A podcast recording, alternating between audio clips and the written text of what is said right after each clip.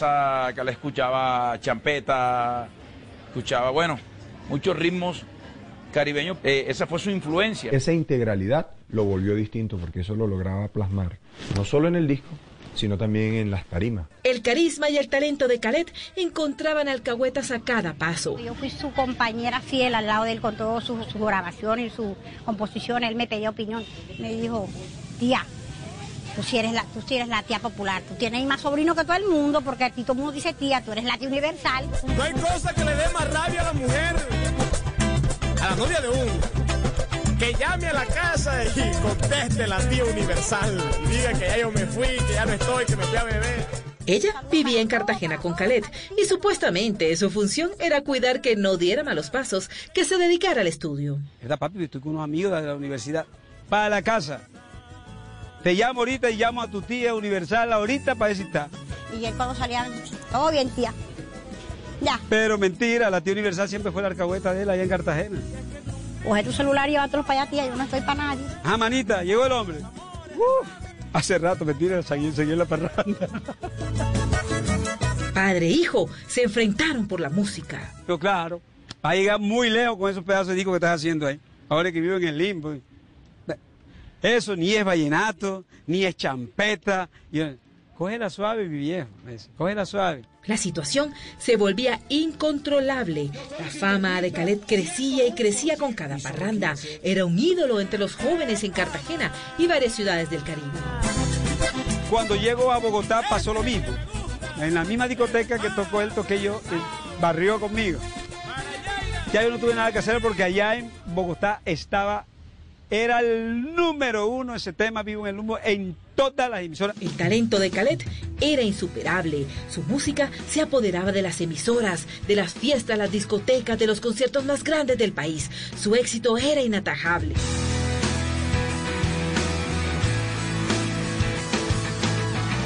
Es un genio que se nos fue. Yo me imagino cómo estaría el vallenato en este momento si Calet eh, hubiera seguido aportándole ese talento, esas canciones y esa, esa gracia para cantar. Su padre, quien a pesar de tener una voz que se podría resumir como del momento, eh, le legó a su hijo Khaled un sonido especial y distinto que por eso lo hizo inolvidable para siempre. Cuando uno vive, siente la canción y lo hace con pasión, y cuando tú vives y sientes la música, eso se transmite y te tiene que ir bien, pero tienes que sentirla y eso lo hizo Caleb Morales. El que conoció a Caleb Morales supo que las ideas que él tenía en la cabeza eran, eran diferentes. Cuando yo lo veía en tarima, yo como que me quedaba, que no me movía, sino era ¡ah!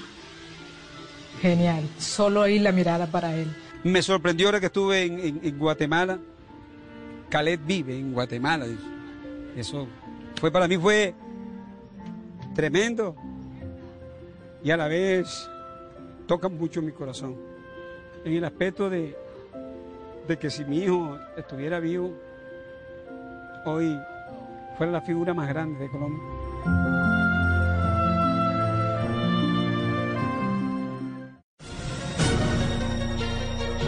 Estamos conociendo mucho más a fondo la vida de Khaled Morales, un joven adelantado para su época. Hay veces que me sorprendía demasiado con todo lo que él hacía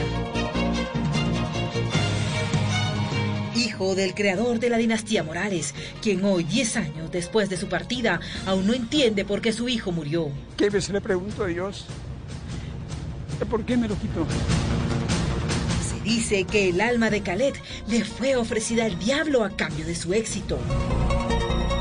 Reconstruiremos paso a paso el accidente en el que acabó su vida. Ya regresamos con Se dice de mí, Khaled Morales. Este es un avance de voces y sonidos en Blue Radio. Bueno, tener acceso a la educación me cualifica como persona, afianzo mi proyecto de vida y al mismo tiempo sigo trabajando con las comunidades como siempre lo he hecho. La educación es uno de los componentes clave de la política de paz con legalidad y el camino para que más de 13.000 personas en reincorporación construyan un nuevo proyecto de vida. Este miércoles 9 de diciembre a las 11 a.m., conéctate a través de bluradio.com y Meridiano Blue al conversatorio Una oportunidad lo cambia todo. Educación, motor de la reincorporación, con la participación del director general de la Agencia para la Reincorporación y la Normalización, Andrés Stapper, y representantes de la comunidad internacional, el Ministerio de Educación y voces de excombatientes. Blue Radio, la nueva alternativa. ¿Qué es ser mamá? Ser mamá es enseñar. Es ser el centro, el comienzo y el final de la familia. Es hacer cada momento especial. Es unir las generaciones y pasar el legado. Tal como hace mucho tiempo, ella te lo pasó a ti. Super Arepa.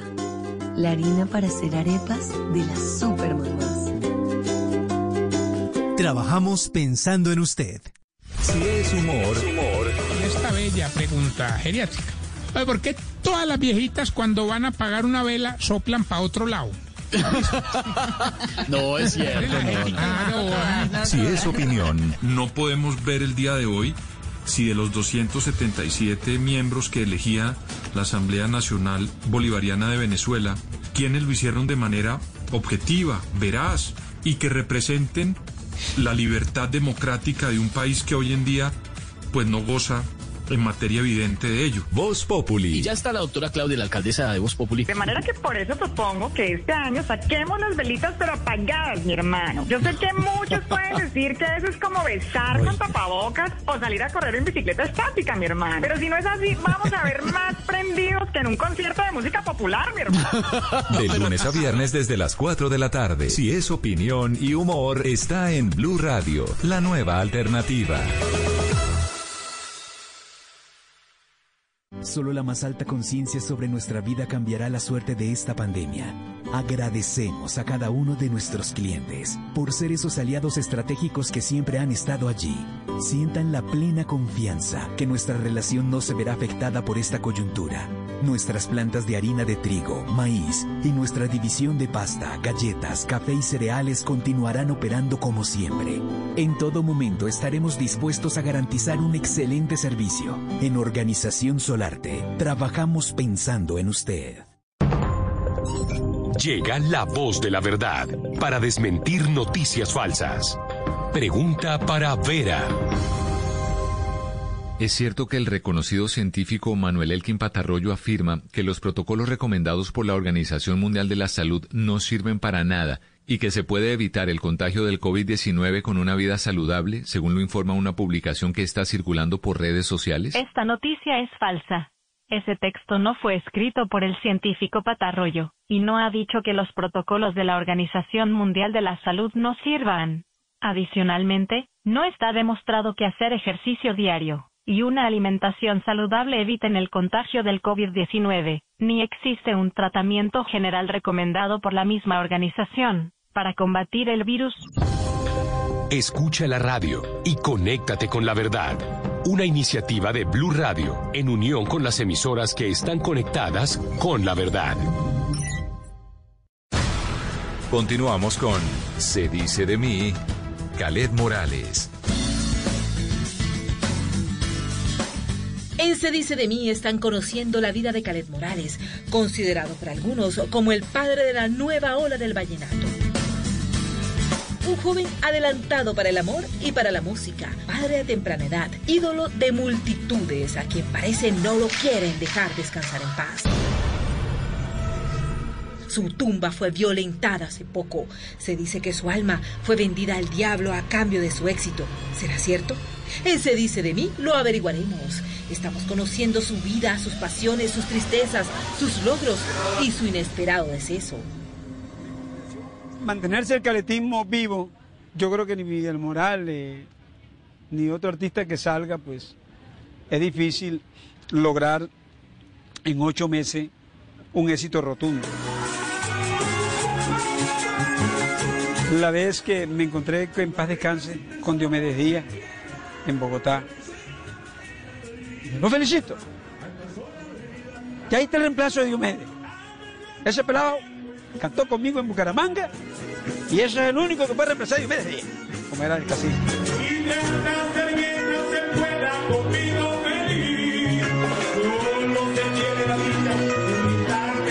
Khaled no era un galán, pero sí rompía corazones a su paso. Ay, yo qué culpa tengo si es que tú me encanta, tu mirada me mata, eres la estrellita que alumbró mi vida, por tu beso era muy chisposo, era muy piloso. Resulta que un día me reunió siete novias en la casa. Siete. Le fue muy enamorador. Y la, la novia principal estaba en la casa, la- supuestamente la oficial. Era tremendo, un coquetón. que yo soy novia de Caleb, que yo la novia de él soy yo, no, que soy yo. Te cuento yo, oye, ese zaperoco que me tiene en la fiesta ya ha vuelto un pleito, se pocas mujeres, que no sé qué. Y, y, y se me emberracó Caleb, me hace el favor y me alzó la voz. Papi, pero ay, que vienes a hablar si tú también eres mujeriego. A mí me respeta. Al hablar de mujeres y parranda, su tía era su mayor alcahueta. Yo inventaba cualquiera mentira, pero él estaba ahí. Él estaba metido ahí en la cama con su buen aire y, a la, y la compañerita al lado. Y se iba. Y dice, ay, yo lo voy a esperar. No, mijita, no lo esperé porque no viene ahora. Yo voy a salir. Porque si lo dejaba ahí, ahí no podía salir la otra que estaba guardada. Entonces yo me iba a hacer pasar pena. La tía universal se volvió un personaje en el gremio de los cantantes vallenatos. Soy la tía de todo el que quiera ser mi sobrino. Pues no le voy a dar regalito, pero Una mujer muy alegre, muy entusiasta. Y él, mejor dicho, él, él, ella fue prácticamente que me enseñó. Fue una hermana a la cual fue una madre para Calella en Cartagena. El 4 de febrero de 2004 fue una fecha que marcó la vida de Calet. Nació el pequeño Samuel Miguel, hijo de una apasionada relación sentimental que sostuvo con su novia María del Pilar. Tiene muchos gestos del papá. eh, eh, la mirada es igualita. Mi papá no está presente y no puede ver todo lo que yo he hecho, pero sé que desde el cielo mi papá debe estar cuidándome y ayudándome en toda mi carrera musical. Dos mujeres marcaron su vida y casualmente las dos se llaman Mari. Una es la mamá de su hijo Samuel. Le dije a mi primo, ah, que ese era Calé, tan feo. y él estaba bastante retirado y me escuchó. Y a los días, cuando ya nos hicimos bastante amigos, me preguntó que yo por qué había lanzado esa expresión de él. Y la otra fue quien inspiró Vivo en el Limbo.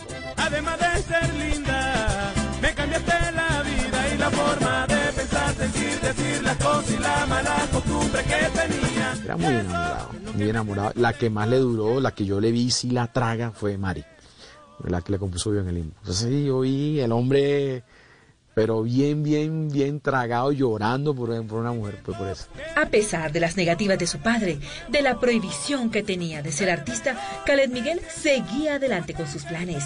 Nada ni nadie pudo pronosticar, ni mucho menos atajar el impresionante éxito que ocho meses antes de morir se le avecinaba al hijo de los Morales Troya.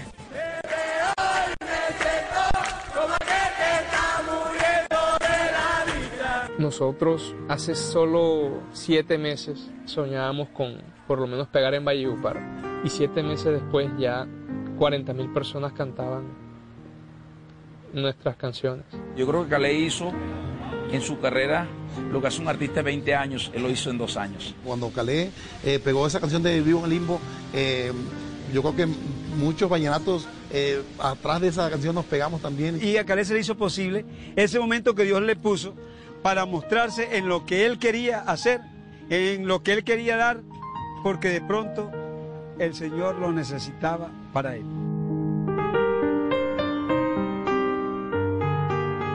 Es indiscutible el aporte que el hijo mayor de los Morales Troya le hizo a la música.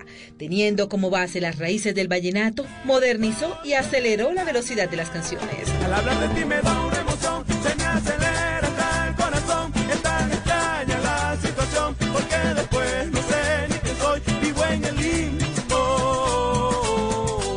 legado más valioso es demostrar que con los ritmos actuales sí se puede componer canciones cargadas de poesía. Decir que una sola persona rompe un sonido es un atrevimiento, pero en el caso de Calé yo sí creo que lo logró. El logro de Calé estuvo en hacer una mezcla musical desconocida en el folclore vallenato. Y en conciertos demostró que a su corta edad y a pesar de, del poco tiempo en la música, irrumpió y posicionó un sonido. Y mezcló lo nuestro con lo aquello. Y dijo, por aquí me voy a meter y si esto pega por aquí, sigo haciendo lo mismo. Hoy en día se escucha la música de Khaled como si hubiese sido grabada apenas ayer. No piensen que este disco está rayado, es que sinceramente no sé qué me pasa. A los intérpretes de antaño le costaba trabajo aceptar los cambios, la renovación musical que Khaled proponía. Cuando yo vi a Calais, él sentía eso. Obviamente, él tenía un estilo único. Él, yo siempre le decía que él iba adelantado. Él iba en el 2025. Y en poquito tiempo hizo todo lo que quiso con nuestro folclore. Y yo pienso que eh, el legado que dejó fueron esas, esas canciones. Siempre, siempre analicé a Calais como un vallenato, como un, ri- como un vallenato diferente, un estilo diferente. Para mí fue el rey de la nueva ola. Imposible dejar de nombrar su composición El amor de mi sabana, interpretada por Peter Manjarres. Me la entregó lista para grabar, porque él se la monta al compositor. Y es uno de los éxitos más grandes de mi carrera musical. El amor de mi sabana. Es un himno en gran parte del país. Eh, el amor de mi sabana es ese, el vallenato con porro. Como todo sabanero me emociono cuando escucho un porro.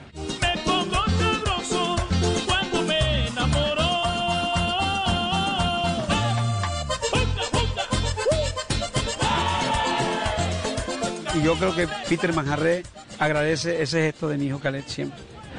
Un detalle que, que no se me olvida nunca y lo que, más me, lo que más me duele a mí, que no la pude escuchar, porque cuando yo grabé El amor de mi sabana y le grabé una canción a él, Mari, eh, él muere. Estaba finalizando ya yo mi grabación en ese, en ese momento y no alcanzó a escuchar ninguna de las dos canciones.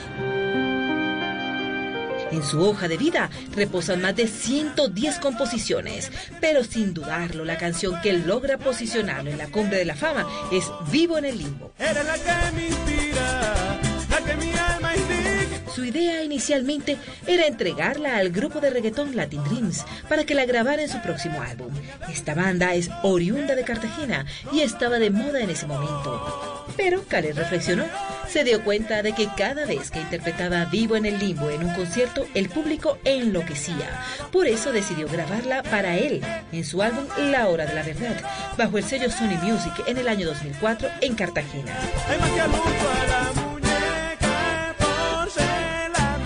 Su compañero de ese entonces era el acordeonero Andrés Herrera y el productor ejecutivo fue el director de radio Rafael Narváez.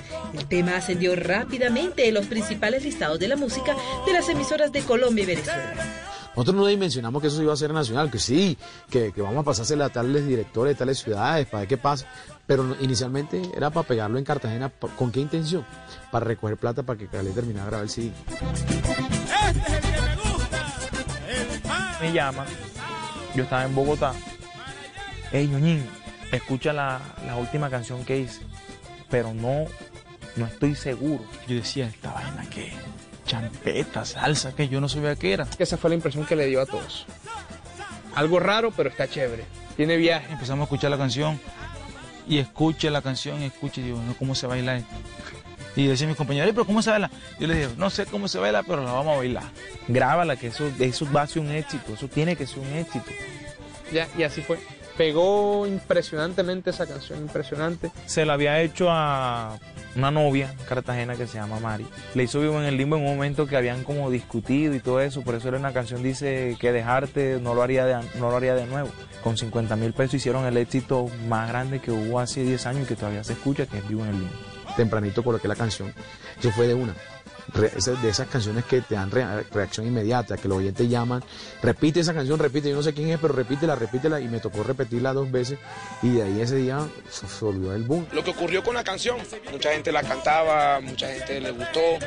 Lo que tratamos de reflejar en el video es eso, que lo cantan los bomberos, los enfermeros.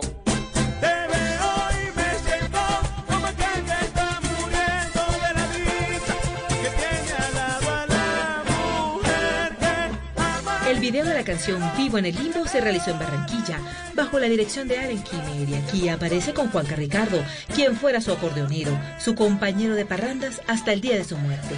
Esta producción estaba expuesta en los niveles de mayor rotación en los diferentes noticieros y programas de televisión del país. Era el video más pedido por los televidentes en Colombia. Vivo en el limbo eh, logró que la juventud tuviera identidad. Cada década, cada juventud requiere tener un sonido propio y, un- y una forma distinta. Y Khaled la propuso, tuvo mucha identidad. En el mes de abril de 2015, la prestigiosa revista TV y Novelas lo escogió como el artista central en su noche de entrega de premios, luego de una encuesta realizada entre sus lectores. Esa inolvidable noche, Khaled vio cómo los actores y las actrices más importantes del país coreaban su canción. El artista estaba feliz. Yo le decía a mi esposa, mira eso, mira por dónde va este señor. O sea, increíble. Lo hicimos aquí, lo fabricamos acá, mira por dónde va. Ya cuando vi eso, yo dije, no, ya este señor se convirtió en una estrella, definitivamente. También fue una de las estrellas más ovacionadas del Festival de la Leyenda Vallenata en Valledupar, en la Feria de las Flores en Medellín y hasta en San José del Guaviare. El artista logró lo impensable, ser una de las estrellas principales en el concierto de pop rock más importante que se realizó ese año en Colombia. Los 40.000 asistentes al Estadio El Campín lo ovacionaron de una manera impresionante. Esa noche compartió escenario con Carlos Vives, Lucas Arnau, Maía, los de adentro y otras grandes figuras.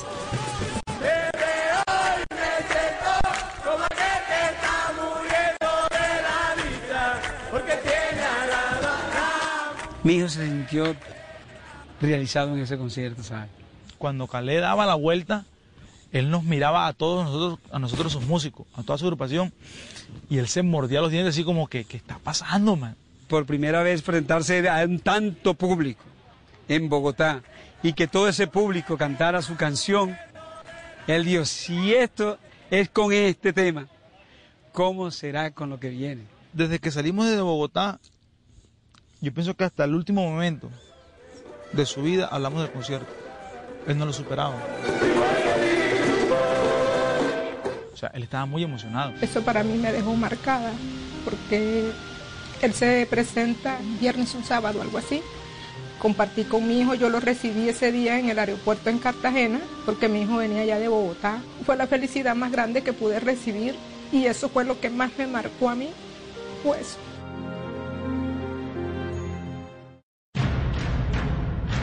En torno a la vida de Khaled se han generado muchos mitos. En el bajo mundo se dijo que su alma fue ofrecida al diablo a cambio de su éxito musical. Acto lo realizaron padre e hijo en el Monte de Sorte en Venezuela, un sitio espiritista ubicado en el estado de Yaracuy.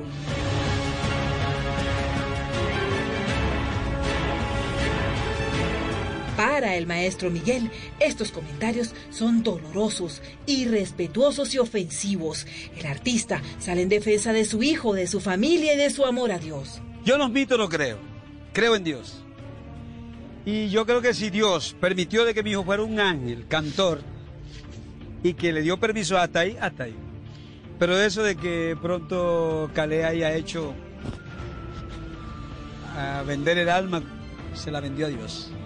No tengo mito ni haré mito con nadie si se me aparece con 60 mil millones de pesos.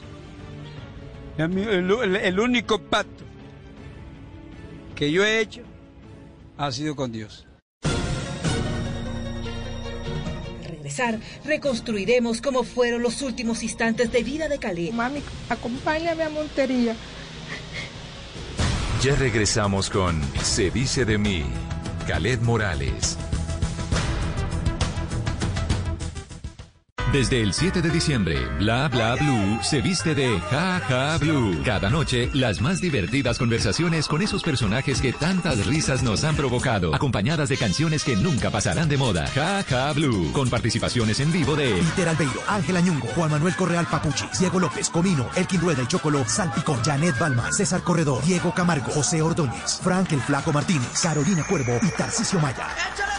Buenas conversaciones y las mejores canciones porque Bla Bla Blue se viste de Ja Ja Blue. En vivo, de lunes a jueves, desde las 10 de la noche a la 1 de la mañana. Ja Ja Blue, la distancia más alegre entre usted y el 2021.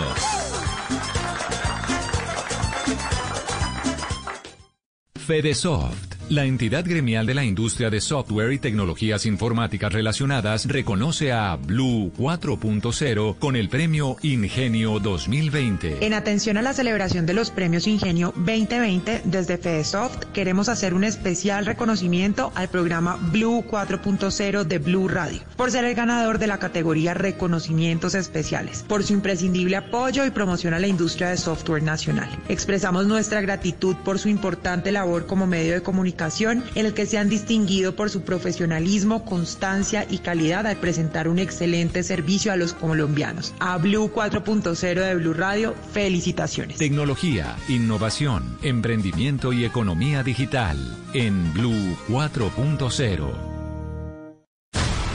Continuamos con Se dice de mí, Caled Morales. En Se dice de mí, estamos conociendo los últimos instantes en la vida de Caled Morales.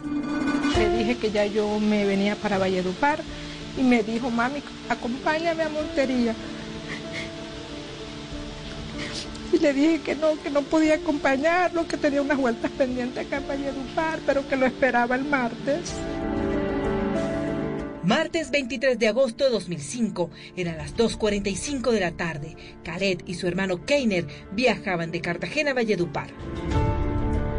Ese día hablamos y yo, eh, en el momento que yo cuelgo la llamada, eh, corto la llamada, yo le digo a las personas con que estaba almorzando en ese momento, le digo, mira, esto, esta llamada me parece tan rara, Khaled no me llama a esta hora, voy a llamarlo porque, no sé, presento algo.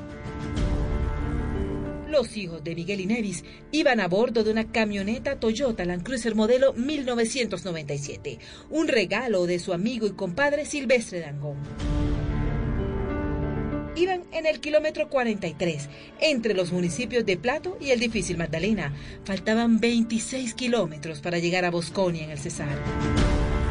Es como eso que tiene una madre que siempre presiente todas las cosas que le van a suceder a sus hijos. Es como de pronto algo le dice a uno, ¿sí me, me? Y fue justo ahí, en la troncal de los contenedores, donde una llanta delantera del vehículo cayó en un diámetro aproximado de 2 metros 20 centímetros, haciendo que Khaled perdiera el control del vehículo. Dio varias vueltas y finalmente quedó a un costado de la carretera. Estaban mal momento de quien nos recoge, que es el bus que se acababa de pasar él en su carro, que fue quien nos recogió, que salvaran al hermano que había perdido el conocimiento y él no había perdido el conocimiento. Los hermanos fueron auxiliados y llevados inicialmente al centro médico de Plato. Luego, horas más tarde, los trasladaron al hospital de Boca Grande en Cartagena.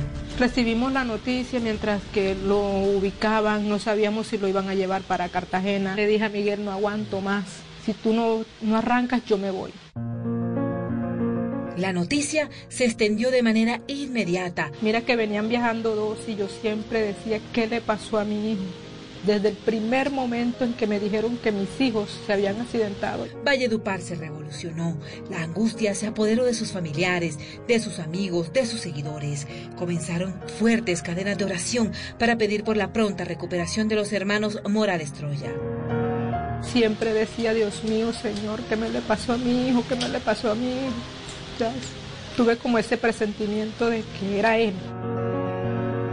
Esa noche llovió en el valle, el cielo estaba llorando, las emisoras programaban una y otra vez las canciones de Khaled. Era una forma de decirle, Khaled, estamos contigo. Yo sabía que mi hijo se iba a morir. Mi instinto de madre me decía que era él. Y ahí en plato yo le dije a mi hermano, nosotros, ahí me bajé de, de la camioneta, yo me bajé y ahí me abracé con mi hermano y le dije a mi hermano, mi hijo se murió. La batalla fue inútil.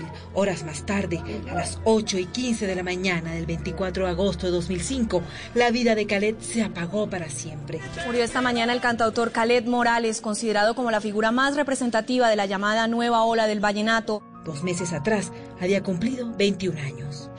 Hasta, hasta hoy todavía me las pregunto, ¿por qué no lo acompañé? ¿Por qué no fui con mi hijo?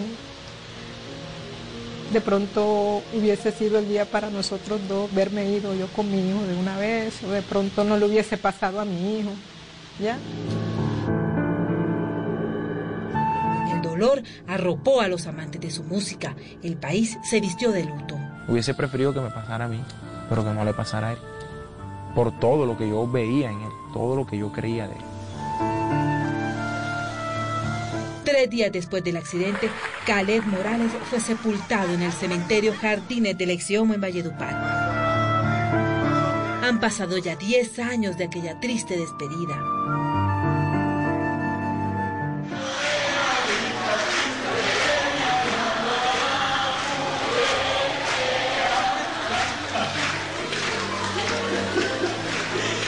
Caled Morales no deja de ser noticia. Las tumbas de los cantantes de música vallenata Diomedes Díaz y Caled Morales en el cementerio del ex Homo de Valledupar amanecieron semidestruidas. Un hombre llamado Carlos Arturo Fabra Morales, de 41 años, ingresó a altas horas de la madrugada y al parecer intentó destrozarlas. La policía del Cesar lo capturó y fue judicializado por el delito de daño a bien ajeno. No se le comprobó que las tumbas fueron profanadas. Exijo un respeto por los muertos, por las tumbas que hay aquí en el cementerio Jardines de Lesión. Varios puntos quedaron inconclusos en la vida de Khaled. Que me ayudara a hacer tareas, que, que lo amo mucho y que lo extraño. No pudo ganarse el premio Grammy con el que tanto soñaba. Tampoco compró su casa en Miami. Por allá estuviéramos todos porque ese era su propósito. Decía, me tienen que seguir porque a todos me los voy a llevar no alcanzó a cantar a dúo con Katrina Liet en el fashion show de su colegio. La ceremonia fue 15 días después de su muerte. La niña cantó sola. Me faltó demasiado su apoyo, su cariño. Tampoco logró llegar en helicóptero para presentar su show en el Festival de la Leyenda Vallenata. Él sí logró la gloria en poco tiempo. Ese es otro ejemplo que nos puede dar también la vida. La muerte de Calet dejó un vacío muy grande en su familia, entre sus amigos y en el género vallenato. Nos hace mucha falta, amigo mío. Luego de su muerte, sus seguidores se unieron aún más y crearon un movimiento musical llamado Caletismo. Hace 10 años que su líder no está, pero ellos siguen venerando su legado. Una vez él muere, se empuja y se lidera todos los sonidos del momento y se volvió el artista más importante de ese momento. Estaba pendiente de, sacar un libro, estábamos preparando pues hacer un concierto del caletismo y decirle a Valledupar, a decirle a Colombia y al mundo gracias porque el caletismo sigue vivo. La familia Morales Troya no se ha logrado recuperar del inmenso dolor de su despedida. Calet es venerado diariamente en su casa. Que lo sigo queriendo.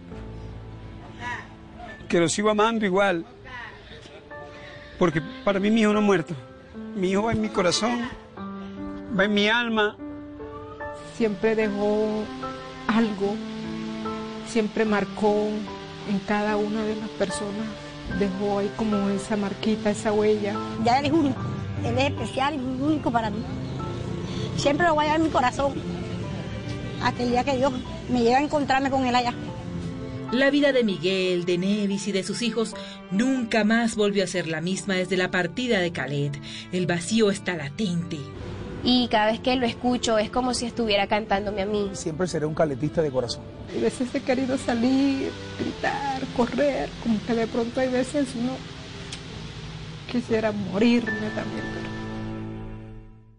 Te veo y te pienso como el hijo que yo llevo por dentro y que calé toda Colombia y el mundo te siguen queriendo. Desde el momento que quisiste estar conmigo no me sobran las palabras para descifrar mi amor. Ay, que soy feliz desde el momento en que tus ojos me miraron, desde el momento en que tus labios me besaron. Ay, que por ti luché, que por ti peleé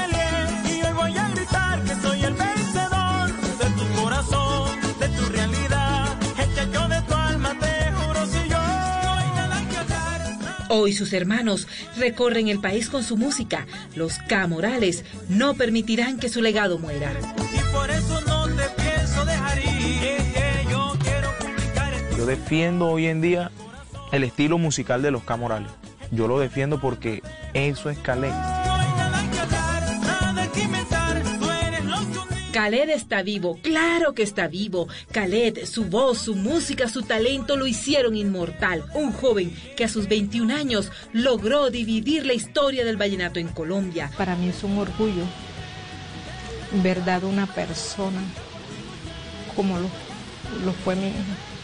Khaled demostró que sí se puede ser romántico y moderno al mismo tiempo. Esta es mi canción de despedida. Su legado está intacto. Cada vez que uno de sus contemporáneos se sube a un escenario, se le rinde homenaje a su música, porque las bases de la nueva ola del vallenato fueron creadas por él, por el inolvidable Khaled Morales, y hoy todos, quiéranlo o no, le siguen sus pasos. A mi alma envuelta entre la fe. Fue esa estrella que trajo todo ese brillo y de repente se apagó. El mundo para nadie es un secreto. Yo tan solo te aseguro que serás mi amor eterno. Quien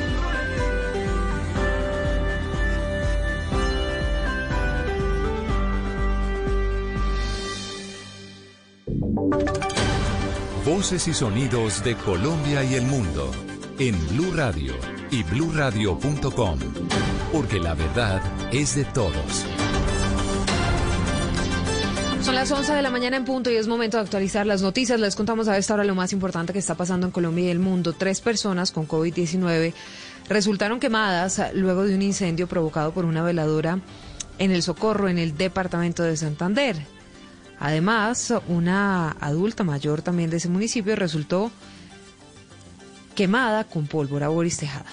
Una mujer de 54 años resultó quemada en el rostro en medio de un incendio que se presentó en su vivienda en la noche de las velitas en el municipio de El Socorro Santander debido a una veladora que dejaron encendida toda la noche. La señora se encuentra en delicado estado de salud. Orlando Lesmes, subgerente del Hospital del Socorro. La paciente presentó en el momento con quemadura de mucosa de la vía aérea superior. La paciente hubo necesidad de iniciarle ventilación mecánica invasiva con intubación orotraqueal y está bajo sedación eh, con medicamento. De igual forma, en el municipio del Socorro, una señora de 71 años perdió dos dedos de sus manos cuando manipulaba un tote de pólvora.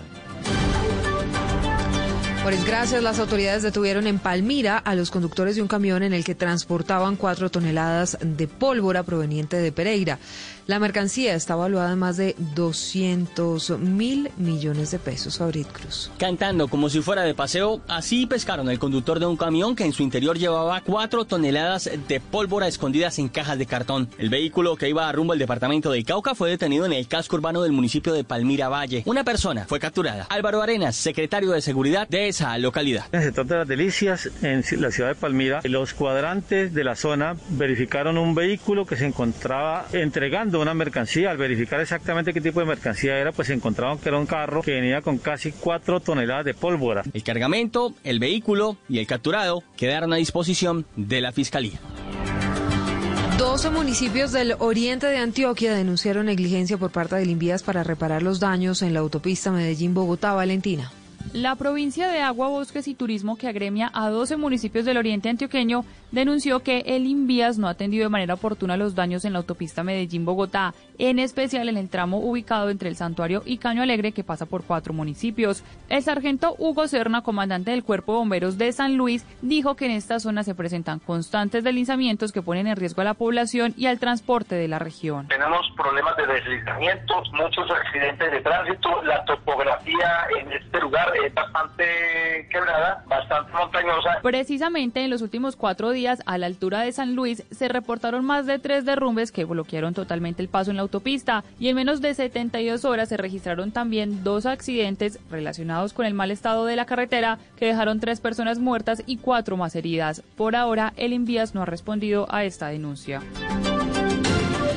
Y desde el primero de enero del próximo año de 2021 va a comenzar a regir en Colombia una nueva forma de separar los residuos. Habrá en todo el país tres diferentes colores de canecas, Marcela. Tome nota, la caneca blanca usted va a poder arrojar vidrio, papel, plástico, metales y cartón. Todos estos son materiales reciclables. En el color negro van las servilletas, el papel higiénico, los residuos de comida ya preparada y los residuos relacionados con el COVID-19 en casa, por ejemplo, los tapabocas usados y los guantes. Y finalmente, en las canecas de color verde van a ir todos los residuos orgánicos aprovechables. Esto se refiere a cáscaras de frutas y verduras y a restos de alimentos que están crudos y se pueden utilizar para hacer compostaje. No en todas las ciudades va usted a encontrar la caneca de color verde porque eso depende de que en su ciudad exista un esquema de aprovechamiento de estos residuos orgánicos. El Ministerio de Vivienda espera que la unificación de los códigos de color ayude a que aumente la tasa de reciclaje en Colombia y la tasa de aprovechamiento de los residuos. Recuerde que al separar desde su casa usted está facilitando la labor de los recicladores y está cuidando el medio ambiente. Hay una noticia internacional en desarrollo. La vacuna de Oxford y AstraZeneca contra el COVID-19, de la cual el Reino Unido ha pedido 100 millones de dosis, es segura y efectiva. Están confirmando a esta hora los investigadores. El mundo se mueve en torno a la vacuna de esta enfermedad que ha generado una pandemia en el mundo entero. Y mientras tanto, Estados Unidos reformó su apoyo a la consulta popular contra el régimen de Nicolás Maduro que está incentivando Juan Guaidó. De acuerdo con el gobierno de Donald Trump, es una oportunidad para que los venezolanos expresen su apoyo a la transición a la democracia en ese país. Estefanía. Silvia, pues en un comunicado el secretario de Estado Mike Pompeo ha reiterado que Estados Unidos continúa apoyando a Guaidó y ha reiterado que la consulta que él está incentivando se realiza bajo la autoridad legítima de la Asamblea Nacional y de acuerdo con la Constitución venezolana.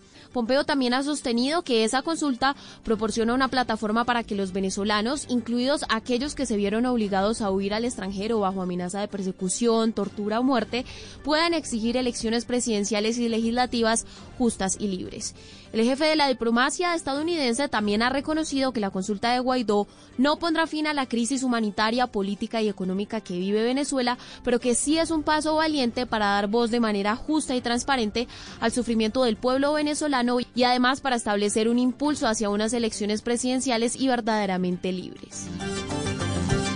Y en deportes, jornada de Champions, Messi se enfrentará a Cristiano Ronaldo y mañana jugará en el Real Madrid, Joana. Así es, hoy termina la fase de grupos eh, de la Champions y vamos a tener los siguientes partidos. El Zenit ante el Dortmund y la Lazio ante el Brujas, 12.55 de la tarde estos dos partidos. Y a las 3 de la tarde, Barcelona ante Juventus, el partido que se roba todas las miradas. El Barcelona de Messi y la Juventus de Cuadrado y de CR7. Vamos a tener Chelsea ante Krasnodar, el Dinamo ante el Ferenbarus, el Leipzig jugará ante el Manchester United, PSG se medirá al Istanbul y el Rennes jugará ante el Sevilla de España. Mañana jugará el Real Madrid ante el Borussia Mönchengladbach, partido que está programado sobre las 3 de la tarde, así como el Bayern Múnich jugará ante el Lokomotiv. Noticias contra reloj en Blue Radio. La noticia en desarrollo, el presidente francés Emmanuel Macron aseguró que se implicará personalmente o se involucrará de manera personal en el proceso de reforma a la policía que comienza en enero. Todo esto en medio de la polémica suscitada en las últimas semanas por varios casos de violencia por parte de agentes del Estado y también por un polémico proyecto de ley de seguridad.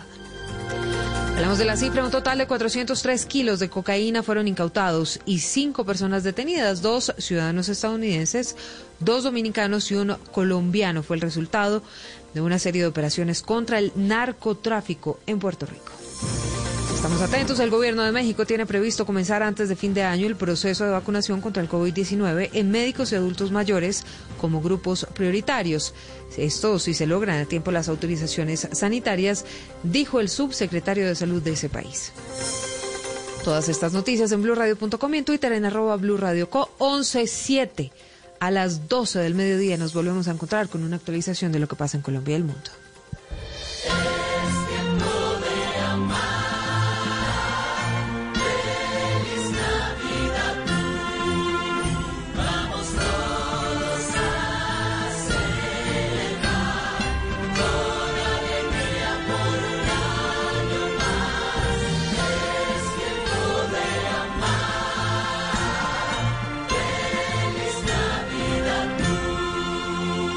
Radio, la nueva alternativa. Este es un avance de voces y sonidos en Blue Radio. Bueno, tener acceso a la educación me cualifica como persona, afianzo mi proyecto de vida y al mismo tiempo sigo trabajando con las comunidades como siempre lo he hecho. La educación es uno de los componentes clave de la política de paz con legalidad y el camino para que más de 13.000 personas en reincorporación construyan un nuevo proyecto de vida. Este miércoles 9 de diciembre a las 11 a.m., conéctate a través de bluradio.com y Meridiano Blue al conversatorio Una oportunidad lo cambia todo. Educación, motor de la reincorporación, con la participación del director general de la Agencia para la Reincorporación y la Normalización, Andrés Stapper, y representantes de la comunidad internacional, el Ministerio de Educación y voces de excombatientes. Blue Radio, la nueva alternativa. ¿Qué es ser mamá? Ser mamá es enseñar. Es ser el centro, el comienzo y el final de la familia. Es hacer cada momento especial. Es unir las generaciones y pasar el legado. Tal como hace mucho tiempo ella te lo pasó a ti. Super Arepa. La harina para hacer arepas de las super mamás. Trabajamos pensando en usted. Fedesoft la entidad gremial de la industria de software y tecnologías informáticas relacionadas reconoce a Blue 4.0 con el premio Ingenio 2020. En atención a la celebración de los premios Ingenio 2020, desde FedeSoft queremos hacer un especial reconocimiento al programa Blue 4.0 de Blue Radio, por ser el ganador de la categoría Reconocimientos Especiales, por su imprescindible apoyo y promoción a la industria de software nacional. Expresamos nuestra gratitud por su importante labor como medio de comunicación en el que se han distinguido por su profesionalismo, constancia y calidad al presentar un excelente servicio a los colombianos. A Blue 4.0 de Blue Radio, felicitaciones. Tecnología, innovación, emprendimiento y economía digital en Blue 4.0. Su trayectoria, su historia, su verdad. En esta temporada, Blue Radio presenta Se dice de mí, todo sobre los grandes del mundo del espectáculo en Colombia. Hoy, Silvestre Dangón, presentado por Diva Yesurum, por Blue Radio y BlueRadio.com. La nueva alternativa. Somos el grupo musical más grande que hay en Colombia. No soy feliz plenamente, a veces me ahogo con tantas cosas. Y lo que no quiero perderles es gusto a mi trabajo.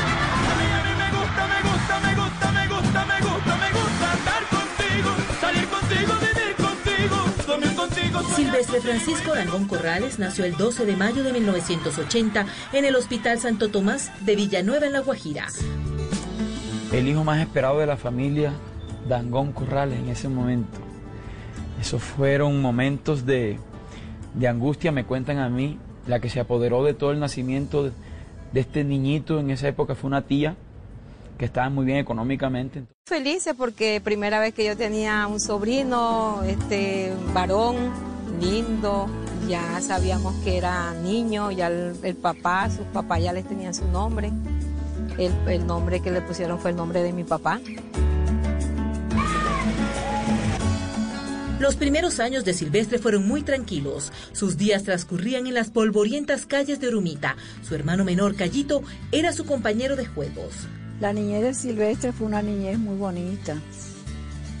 A él le gustaba, él yo creo que él, él nació para eso porque le gustaba la música. Un niño muy, muy feliz, muy contento.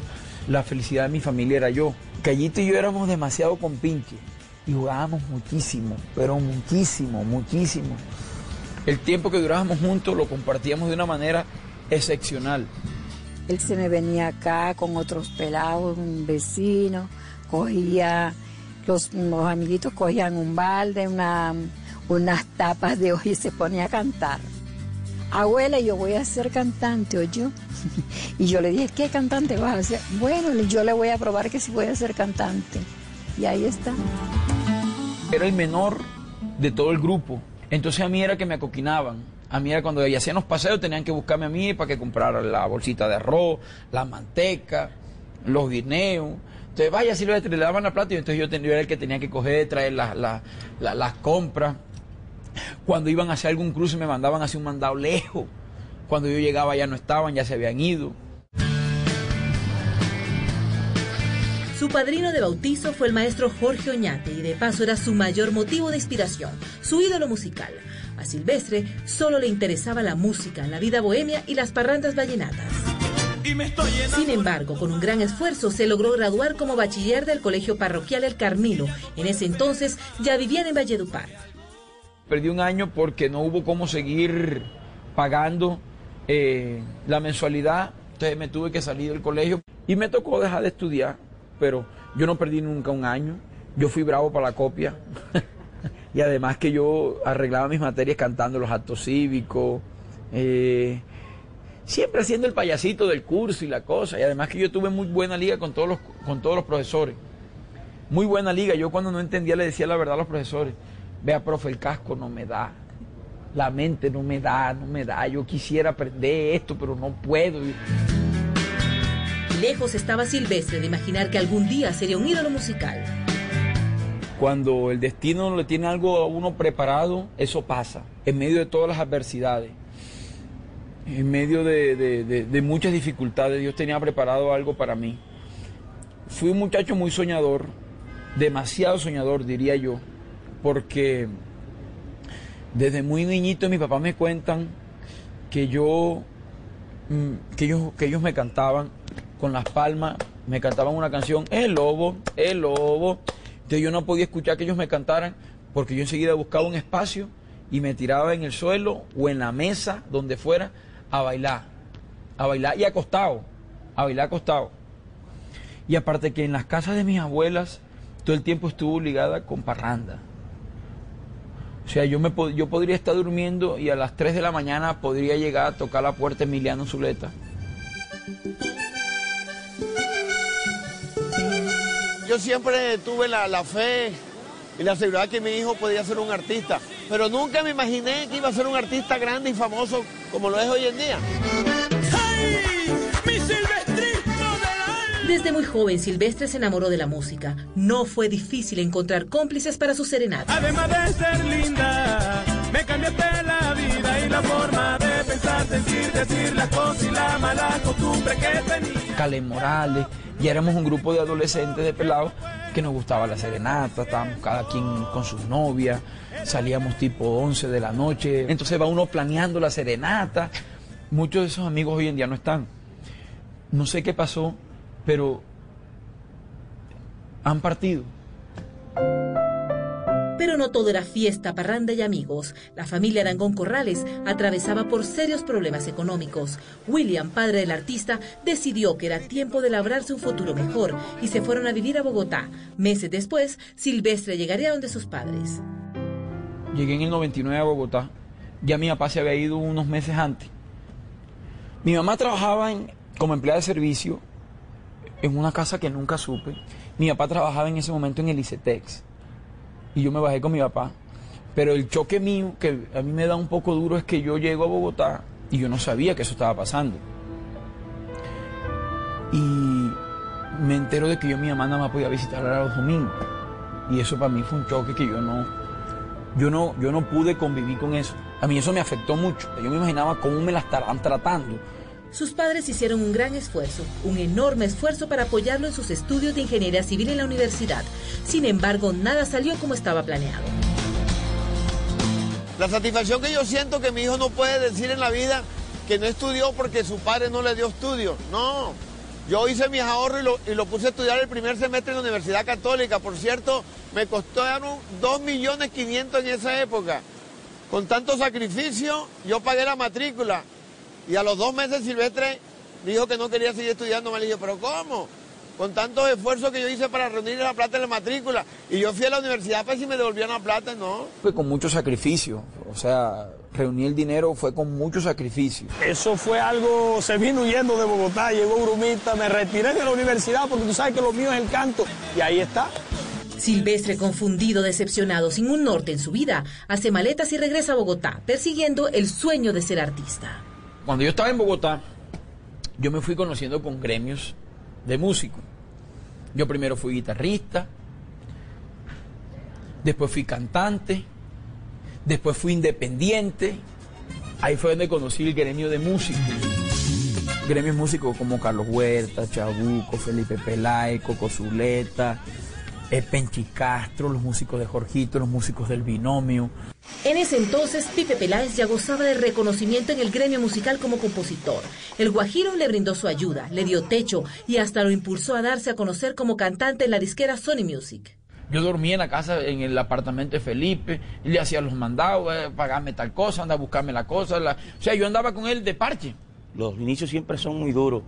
Este, a veces no había, a veces tocamos gratis. Hicimos el primer demo, dos canciones, una canción de mi autoría y una canción de la autoría de él. Con la magnífica suerte de que presentamos el demo en una eh, en un comité eh, de Sony de artistas y repertorio y ¡pum! todo el mundo quedó inmediatamente eh, sorprendido de dónde salió, quién es, quién queremos conocerlo. Inmediatamente, lo, repito, fuimos y, llevamos a Silvestre Sony y ahí se, se firmó su primera producción. cada quien tiene en la vida su cuarto de hora. Mi papá se metió una encrespada, a mi papá se le olvidó el millón y medio. Ese man se metió una encrespada a mi hijo en Sony Music y tal. Entonces mi papá comenzó a... Eso fue una alegría en la familia, mi Tindalesio, una, una cosa que tú no te puedes imaginar. Ay, si siempre una semilla nace, si canto una canción la pego. Dos canciones muy excelentes se grabaron. me acuerdo tanto que el día que llegaron esas canciones a Valledupar, llegó Silvestre Dangón a mi casa, a Valledupar, con el CD. Nos emocionamos tanto el grupo de amigos que llegamos que nos parrandeamos las, dos, las dos canciones como si hubiera salido el CD, la primera, el primer CD de Silvestre Dangón al ruedo. El primer disco que, que, tuvo así auge, le decía en Valledupar Juguito de Caña, pero Necesito Verte, se llamaba la canción. Esa fue la primera canción que me pegaron a mí en Valledupar. El urumitero recuerda como si fuera ayer cómo fue ese momento en el que se escuchó por primera vez en la radio.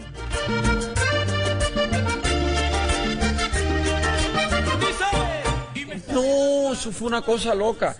Fíjate que yo llegué, yo llegué en un vuelo de Bogotá. Y yo me monté al taxi, porque era el lanzamiento de mi disco. Y cuando yo me monto al taxi, el tipo coloca la estación radial olímpica. Y cuando el tipo arrancó antes de que saliéramos del, aeropuerto, un artista nuevo y tal. Pusieron una sirena. ¡Ah! Silvestre, tal. Y yo, yo comencé a temblar. Yo comencé a llorar. Y el taxista iba impresionado. Yo cogí, le agarré el hombre, le dije al tipo, Oiga, el que canta ahí soy yo, le dije yo al tipo. el que canta ahí soy yo, le dije yo al man, al taxista. ¿Y cómo así? Entonces el tipo se emocionó. El taxista se emocionó.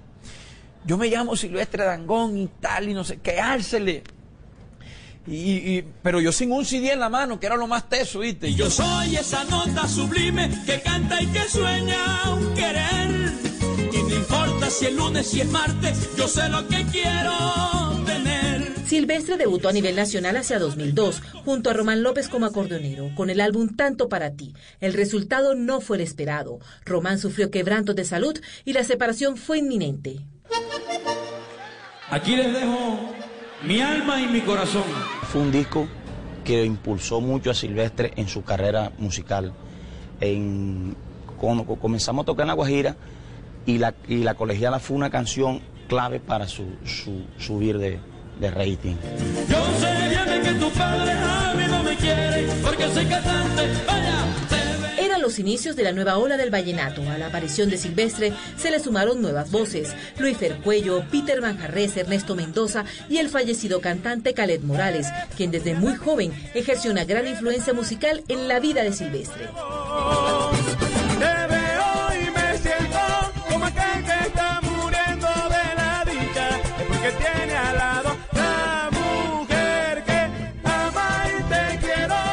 Unos grandes amigos. Mira que él me colocó hasta compadre de su primera hija.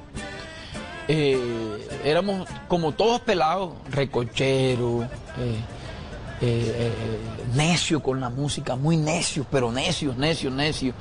Aparte que estudiábamos en el mismo colegio. Yo duré estudiando con Caled durante cuatro años en, salones separados y en, en cursos distintos, pero nos veíamos siempre. Y nos volvimos a encontrar nos volvimos a encontrar de un momento a otro cuando yo grabo mi primer CD. Y además porque yo le grabo a él en el segundo CD mío, no en el primero. Entonces, cuando yo grabo mi primer CD, él se impresiona porque él ya estaba estudiando en, en- en Cartagena. Entonces, Silvestre grabó, ¿y cuándo? ¿Y cómo? Él nunca, él nunca se enteró de que yo había grabado. El acordeón de Juancho de la Estrella fue imprescindible para el crecimiento profesional de Dangón. La mayor parte de mi carrera se hizo al lado de Juancho de la Espriella, mi compadre. Creo que la química musical era una química natural. Nuestro éxito fue inatajable. Nuestro éxito fue rotundo. Que en la música vallenata nomás han salido dos talentos, Diomedes Díaz y Silvestre Dangón. Los demás son cantantes, estos son artistas. Las canciones de Diomedes y las canciones de agosto de 2010, Silvestre se encontraba en la cumbre de la fama. Su cuenta bancaria contaba con más ceros a la derecha de lo que algún día imaginó. Era considerado una estrella en Colombia, en Venezuela y hasta en algunas ciudades de México, pero faltaba algo. Necesitaba con urgencia lucir como una celebridad y es ahí cuando decide dejar a un lado sus kilos de más y se somete a una cirugía bariátrica. Aquí en Urumita hay un plato preferido que se llama la malangada. Esa dice él que no la puede dejar ni en los Estados Unidos si está. Eh, ahorita en febrero eh, se hizo un retoque. Me dijo que ya era la última, la última, tía, la última. Aspiro en el nombre de Jesús que sea la última. Que soy venidoso, sí, pero es que es la única forma para verme bien. Hay que hacerse sus cositas y yo me las hago. Yo, no, yo eso no le veo ningún misterio. Siempre me dicen, tía, no me diga, ya yo sé lo que tú me vas a decir, que es la última vez. Entonces, porque sufro mucho. Eh, siempre tú sabes que a donde hay anestesias, entonces eh, me pongo como una loquita, Señor, guárdalo, perdónalo, Padre. ¡Ay, Joyita! Inatajables han sido muchos de los escándalos que ha protagonizado a lo largo de su vida. El 16 de diciembre de 2011, en un exclusivo condominio ubicado a 64 kilómetros de Barranquilla, donde el Guajiro tiene una lujosa casa de descanso, un grupo de hombres en un avanzado estado de alicoramiento hizo varios disparos al aire.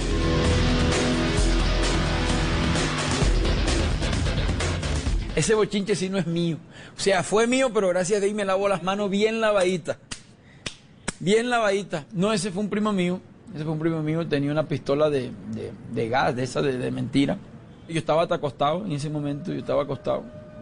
Yo no me di cuenta, sino cuando llamaron a la, policía. ha causado como, como envidia dentro del mismo, mismo género y ha causado polémica entre la gente porque, por, por- por lo que de donde venía Silvestre hasta donde está Silvestre Dangón hoy en el día. El 17 de enero de 2012, y luego de 10 años de trabajo continuo, un inesperado anuncio estremeció la industria de la música en Colombia. Juancho de la Espriella y Silvestre Dangón, la pareja más exitosa del género vallenato, anunció oficialmente su divorcio musical. Yo creo que fue un error de comunicación entre ambos. Nos amamos tanto que hasta nos mamamos. Ojo, yo soy responsable de lo que digo. Lo que usted quiere entender. Dice. Y eso fue lo que yo hice. Tomé la decisión de separarme de Juancho para coger un aire. Ay, que vienes a lamentar. Tú te buscas de tu mal. Mi compadre Juancho no aceptó que yo lo quisiera cambiar. Después del tiempo, ahora que somos amigos y todo, ya él se dio cuenta que sí, que se, se cometió un error de pronto haber salido a los medios de comunicación a echarme toda el agua sucia. Porque yo fui una persona muy respetuosa. Yo jamás hablé en contra de Juancho. Nos separamos porque él en algún momento ya sentía como cierto cansancio musical y, y habían rumores en ese momento. Finalmente yo lo enfrento a él y él me dice, no, no, da Juancho, vamos a darnos un espacio. Y yo le digo, bueno, vamos a hacerlo, pero vamos a hacerlo de una vez. Su nuevo compañero de fórmula fue Rolando Ochoa. La unión Dangón-Ochoa no prosperó. Tras bambalinas se comentaba que Silvestre no valoraba el trabajo del acordeonero, que lo tenía reprimido musicalmente. Silvestre se defiende. Si lo hubiera tenido reprimido y limitado, no hubiéramos sido tan exitosos con la novena talla como fuimos. Pero comenzaron a haber cambios en escenografía, comenzaron a haber cambios de marketing, de cosas que, que él de pronto ya comenzó como a chocarle un poco. Rolando eh, sale, él toma su decisión porque él tiene unas pretensiones de formar su propio grupo como dueño. Sin acordeonero y con una agenda de conciertos llena, Silvestre busca apoyo en Lucas Dangón, un joven virtuoso que cumplía con los requisitos para formar parte de la agrupación. Era como el, el acordeonero más accionado por muchas razones. Primero me había hecho mucha, muchos muchos relevos de Juancho, me había hecho relevos de Rolando, se sabía todo el repertorio. Siempre me visioné en un futuro tocando al lado de Silvestre. Silvestre está convencido de que la cantidad de enemigos que tiene es directamente proporcional a su éxito. Según el cantautor urumitero, han querido acabar su carrera muchas veces, incluso han llegado a poner en tela de juicio su sexualidad.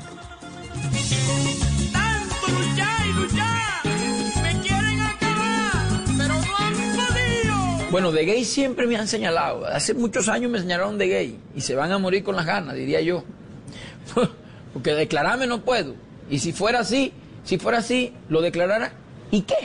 Pa' que le arda. ¡Ay, papá! Pero él no le para bola, él mete para adelante. Si él es un- todo, todo el mundo sabemos quién es Silvestre Dangón y para dónde va.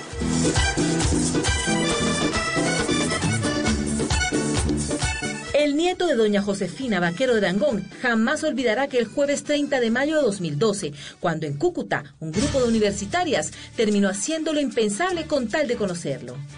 Un, concierto en Cúcuta. Entonces, para rifar boletas, él dijo que lo que, que los silvestristas que hicieran la cosa más loca podían ganarse boletas y eso, entrada gratis al concierto.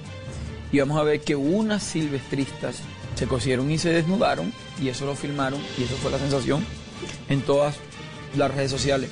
Jamás lo compartí, jamás le di un like o retuiteé algo así. Fue algo que nosotros reprochamos, fuimos ajenos a esa... Ya regresamos con Se dice de mí, Silvestre Dangón. Solo la más alta conciencia sobre nuestra vida cambiará la suerte de esta pandemia. Agradecemos a cada uno de nuestros clientes por ser esos aliados estratégicos que siempre han estado allí. Sientan la plena confianza que nuestra relación no se verá afectada por esta coyuntura. Nuestras plantas de harina de trigo, maíz y nuestra división de pasta, galletas, café y cereales continuarán operando como siempre. En todo momento estaremos dispuestos a garantizar un excelente servicio. En Organización Solarte, trabajamos pensando en usted. Fedesoft, la entidad gremial de la industria de software y tecnologías informáticas relacionadas, reconoce a Blue 4.0 con el premio Ingenio 2020. En atención a la celebración de los premios Ingenio 2020, desde FedeSoft queremos hacer un especial reconocimiento al programa Blue 4.0 de Blue Radio, por ser el ganador de la categoría Reconocimientos Especiales, por su imprescindible apoyo y promoción a la industria de software nacional. Expresamos nuestra gratitud por su importante labor como medio de comunicación, en el que se han distinguido por su profesionalismo, constancia y calidad al presentar un excelente servicio a los colombianos. A Blue 4.0 de Blue Radio, felicitaciones. Tecnología, innovación, emprendimiento y economía digital en Blue 4.0. Continuamos con Se dice de mí, Silvestre Dangón. Ay, que vienes a inventar, es ya. Para nadie es un misterio su fama de playboy. Yo soy más, más juicioso, tres hijitos, su esposa. A veces hay algunas cositas que pasan, pero, pero hasta ahí. Yo pienso que ese tema, yo hasta público lo he hecho. Yo me monto a las tarimas a hablar de, de- de mis amores y mis desamores. Yo convivo con eso, para mí eso no me mortifica. Comentarios espontáneos como este generan idolatría en un gigantesco grupo de personas bautizadas como los silvestristas. Nacimos para vivir, para disfrutar la vida, aunque muchos se mueran de la envidia. Y ese es mi silvestrismo del El urumitero continuó su camino lleno de éxitos y claro de polémicas. Hacia mayo de 2013 estalló un nuevo escándalo, esta vez de dimensiones inimaginadas. Se dijo que el 23 de febrero de 2010 recibió un reloj avaluado en 54 millones 760 mil pesos. Un regalo del empresario Emilio Tapia, involucrado en uno de los escándalos económicos más grandes en la historia del país, el carrusel de la contratación en Bogotá. antes de cuestionarme a mí por Emilio Tapia, el primero, que se tienen que cuestionar es el gobierno por haberlo contratado. No, ¿verdad? Y el amigo de Emilio Tapia no soy yo. El amigo de Emilio Tapia es Juancho de la Y el amigo, amigo a mí, sino que a mí me toca nombrarlo porque Juancho no lo puede nombrar con el acordeón pero a mí me toca nombrarlo. Y él a mí nunca me regaló un reloj. Gracias a Dios trabajo bastante. El año 2013 fue muy difícil para Silvestre Francisco. El cantante cargaba en silencio una cruz. Durante varios meses recibió intimidantes llamadas anónimas en las que amenazaban a él y a su familia a cambio de dinero. Hasta que el día 28 de noviembre las supuestas amenazas se convirtieron en realidad. Hacia las 8 de la noche, un grupo de hombres fuertemente armado ingresó a su finca La Victoria en la zona rural del municipio de Bosconia Cesar. Allí supuestamente amedrantaron a sus empleados, sacrificaron parte de su ganado y hasta quemaron un tractor como represalia porque el artista se negó a pagar el dinero de la extorsión. Yo todo el tiempo le pregunto a mi tío, al administrador, que cuál es la verdad porque hay un detenido, hay un detenido. Las personas que se, que se hurtaron el, ganado, están libres. La verdad que yo no estuve muy al tanto de eso, yo me, yo me decepcioné de eso.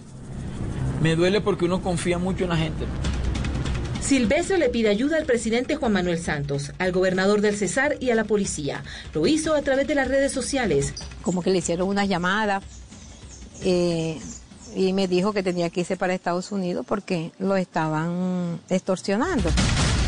Dolido, decepcionado, sin saber en quién confiar, Silvestre decide empacar maletas y radicarse en Miami. El artista necesitaba paz en su interior, tranquilidad y de paso darle a su familia más seguridad.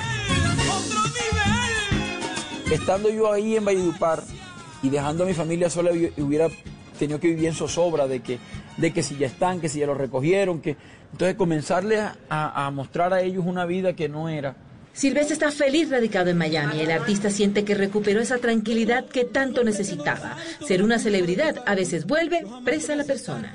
Y por eso yo soy como soy, el amigo de siempre, para ti. El Silvestre Dangón de Miami es el Silvestre Dangón de hace 25 años. Hacete el carro que yo que estaba en Urumita y que yo me levantaba a pie pelado, en pantaloneta, una camiseta, el pelo resbrujado Así me levanto yo a llevar a mi hijo al colegio. Caminamos mucho en las tardes, vamos a los parques.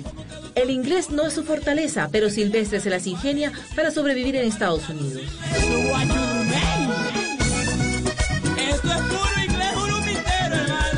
Yo soy el rey de las señas, yo con las señas hago moñona ya. yo me he aprendido a defender, no creas. No, y además que ya tengo mis hijos y mis hijos hablan por mí. Ellos son una fiera. Él quería tener esa experiencia de vivir allá en ese país. Dios le dio esa, ese sueño de... Y yo creo de que él vuelva otra vez a Colombia porque él le gusta mucho su Colombia, su tierra urumita.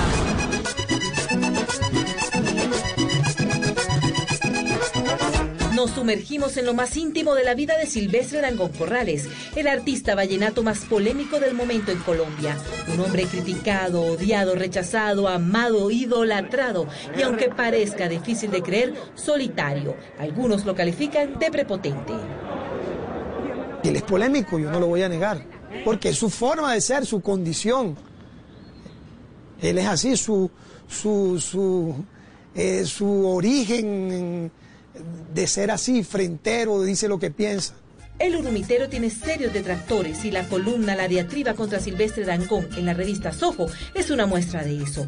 Días después del lanzamiento oficial de la novena batalla, el cronista Alberto Salcedo Ramos lo señala como un patán de siete suelas. Asegura que es inculto, agreste y rústico, por mencionar solo algunos calificativos. Su familia es la más afectada.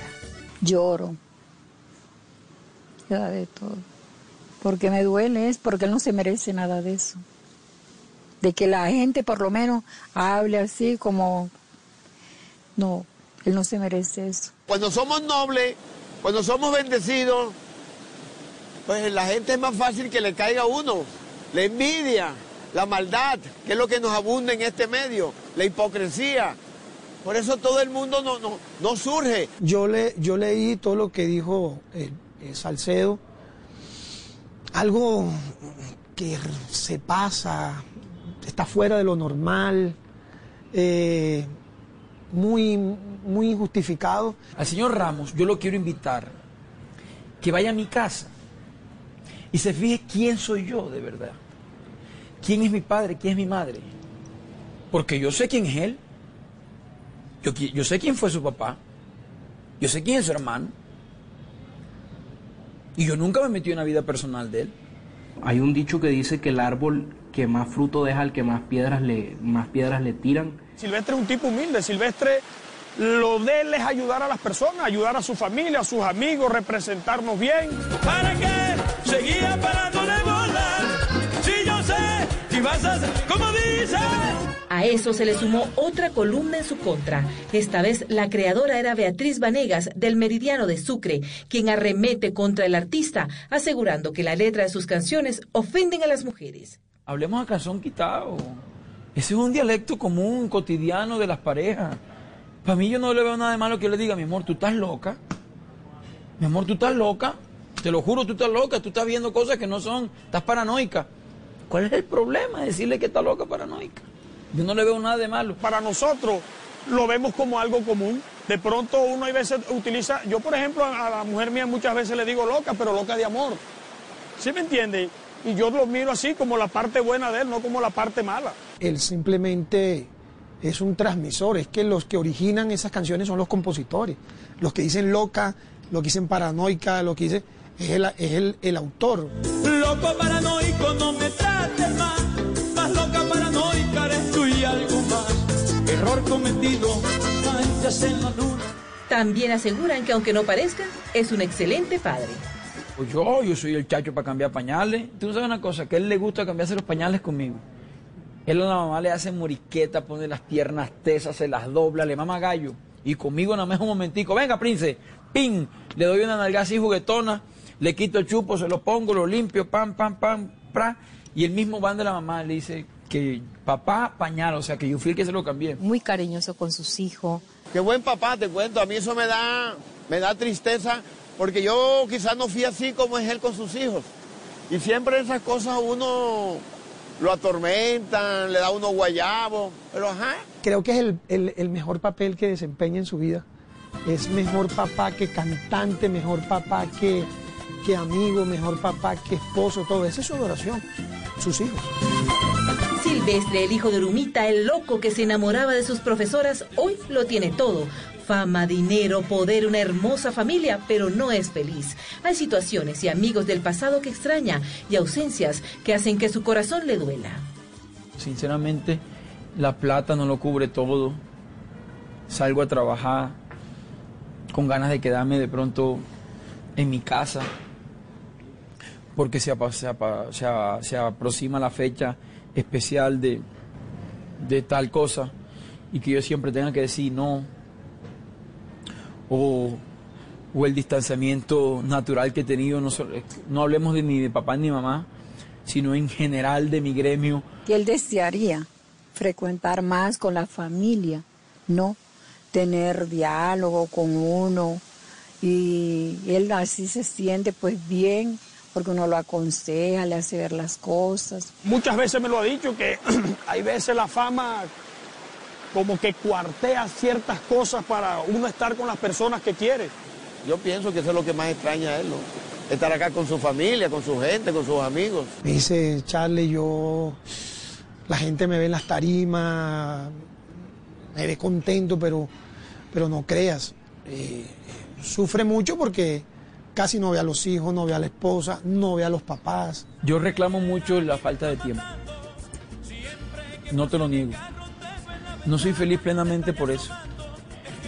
Yo pienso que a veces me ahogo con tanta cosa. a veces Me ahogo con tanta cosa. O sea, y lo que no quiero perderles es gusto a mi trabajo. Ay, no tienes escapatoria conmigo. Serás mía contra viento y marea. Un guajiro como yo empedernido. Mujeres como tú lo que sea.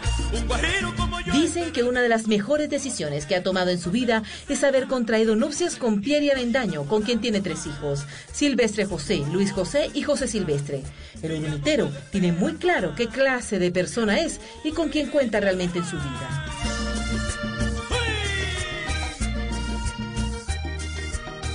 Yo soy como el correcamino, igualito, idéntico.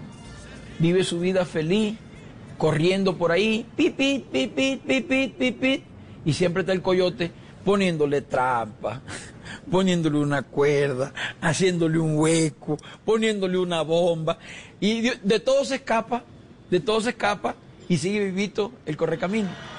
Su gente lo adora, lo adora y lo añora. Aquí lo de menos es el dinero, su fama, su talento, si tiene kilos de más o luce ropa de marca. Para su abuelita siempre será su nieto consentido. A mí él me coge, me abraza, me besa.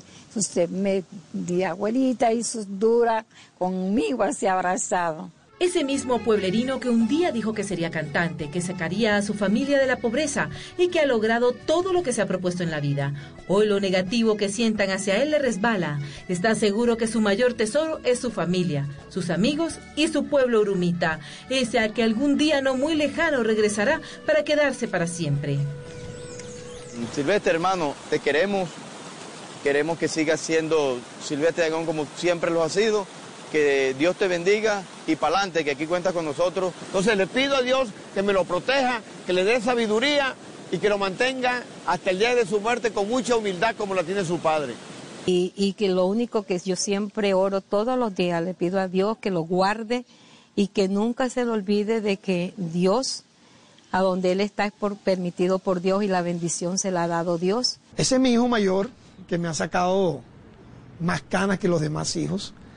Eh, espontáneo, sincero, polémico, sí es polémico, musicalmente supremamente estricto, le- es un gomoso de la música. Eh,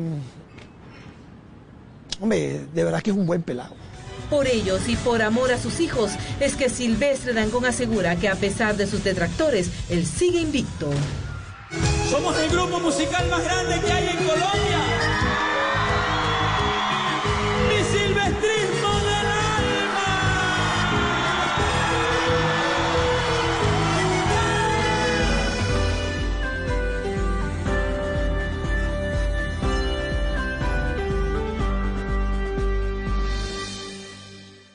Este es un avance de voces y sonidos en Blue Radio. Bueno, tener acceso a la educación me cualifica como persona, afianzo mi proyecto de vida y al mismo tiempo sigo trabajando con las comunidades como siempre lo he hecho. La educación es uno de los componentes clave de la política de paz con legalidad y el camino para que más de 13.000 personas en reincorporación construyan un nuevo proyecto de vida. Este miércoles 9 de diciembre a las 11 a.m., conéctate a través de bluradio.com y Meridiano Blue al conversatorio Una oportunidad lo cambia todo. Educación, motor de la reincorporación, con la participación del director general de la Agencia para la Reincorporación y la Normalización, Andrés Stapper, y representantes de la comunidad internacional, el Ministerio de Educación y voces de excombatientes. Blue Radio, la nueva alternativa.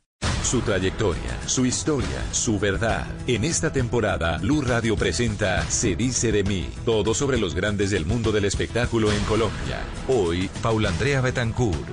La historia de la Virreina Universal de la Belleza. Presentado por Diva Yesurum, por Blue Radio y bluradio.com. La nueva alternativa. Paula Andrea Betancur Arroyave es una de las pocas reinas que sin tapujos habla de su verdadera edad. Yo digo la edad, 43 años. Para la bella ex señorita Colombia, su niñez ha sido uno de los mejores regalos de su vida. Tuve una infancia hermosa porque eh, yo creo que al casarse y quedar embarazada tan joven de mí eh, y ser la primer nieta de ambas familias fue pues muy consentida. Y aunque parezca raro o difícil de creer, era el patito feo del barrio. Paula Andrea Betancur, el patito feo no puede ser. Yo crecí eh, creyéndome fea, pues, porque yo nunca escuché, o sea, yo no tengo recuerdos eh, en mi conciencia que decían, ay, Paula Andrea, qué niña tan linda. No, no, nunca. Fue una niña como diferente a todas.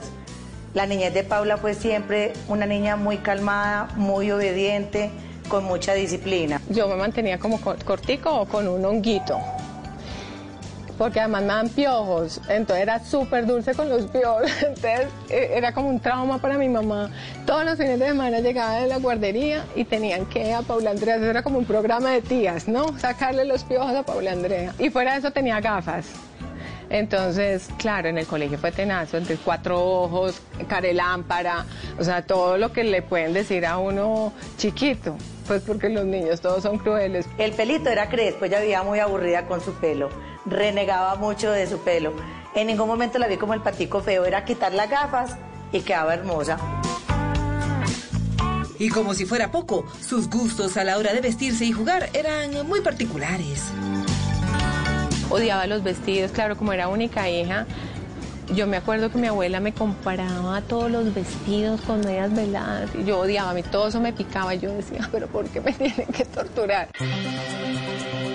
La vanidad definitivamente no era su fortaleza, ser hermosa no era su prioridad y ser reina mucho menos. Paula nunca lo creyó, ni nunca fue como con esa certeza de que ella iba a ser eh, Miss Colombia. Muy tímida, demasiado tímida, entonces ella no creía, ella decía que yo estaba loco, que, que, que, que no, que ella no servía para eso, y yo insistía porque yo veía semejante potencial de mujer. Ni en las curvas se imaginó ella lucir una corona, sin embargo el diseñador Jaime Arango la convenció. Tenía 15 añitos. Era una mujer de un 80, impresionante, con un pelo así crespo, natural, bellísimo era como una, como una mujer felina, una cosa muy especial. Yo ahí mismo, uno está acostumbrado a eso, a la belleza, y, y, es como la educación de uno para ver la belleza. Yo ahí mismo que la vi, yo dije, wow, qué mujer. Yo nunca me creí ese cuento porque como nunca crecí pues siendo bonita y porque como además me decían cuatro ojos, carelámpara, no sé qué, por todas mis gafas. Si usted se deja ayudar y se cuida, eh, usted va a llegar a ser Miss Colombia. Usted es espectacular. Mi mamá es cero, es una mujer cero vanidosa, eh, entonces, para mí eso como que no era relevante. Su padre fue su principal opositor. No, mi papá casi le da un infarto porque a mi papá no le gusta nada de eso. Entonces, eh, mi mamá apoyó más porque además tenía más relación con Jaime, entonces conocía a Jaime y bueno, y las mamás de alguna manera siempre son como más alcahuetas como en todo, ¿cierto? En ese entonces, participar en el concurso nacional de belleza era algo muy apetecido. Ser señorita Antioquia era muy complicado. Por eso, aunque nunca había ido al Amazonas, terminó representándolo en Cartagena.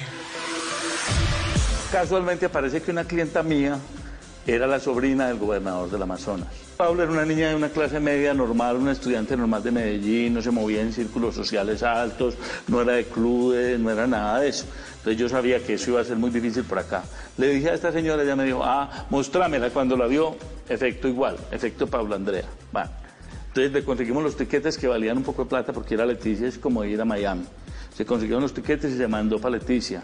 Ella se fue por la mañana. A las 5 de la tarde me llamó por el teléfono y me dijo, adivina con quién estás hablando. Yo le dije, ¿qué pasó? Y me dijo, yo soy la nueva señorita Amazonas. Cuando ya salió eso, casi que me tocó internarme en Leticia.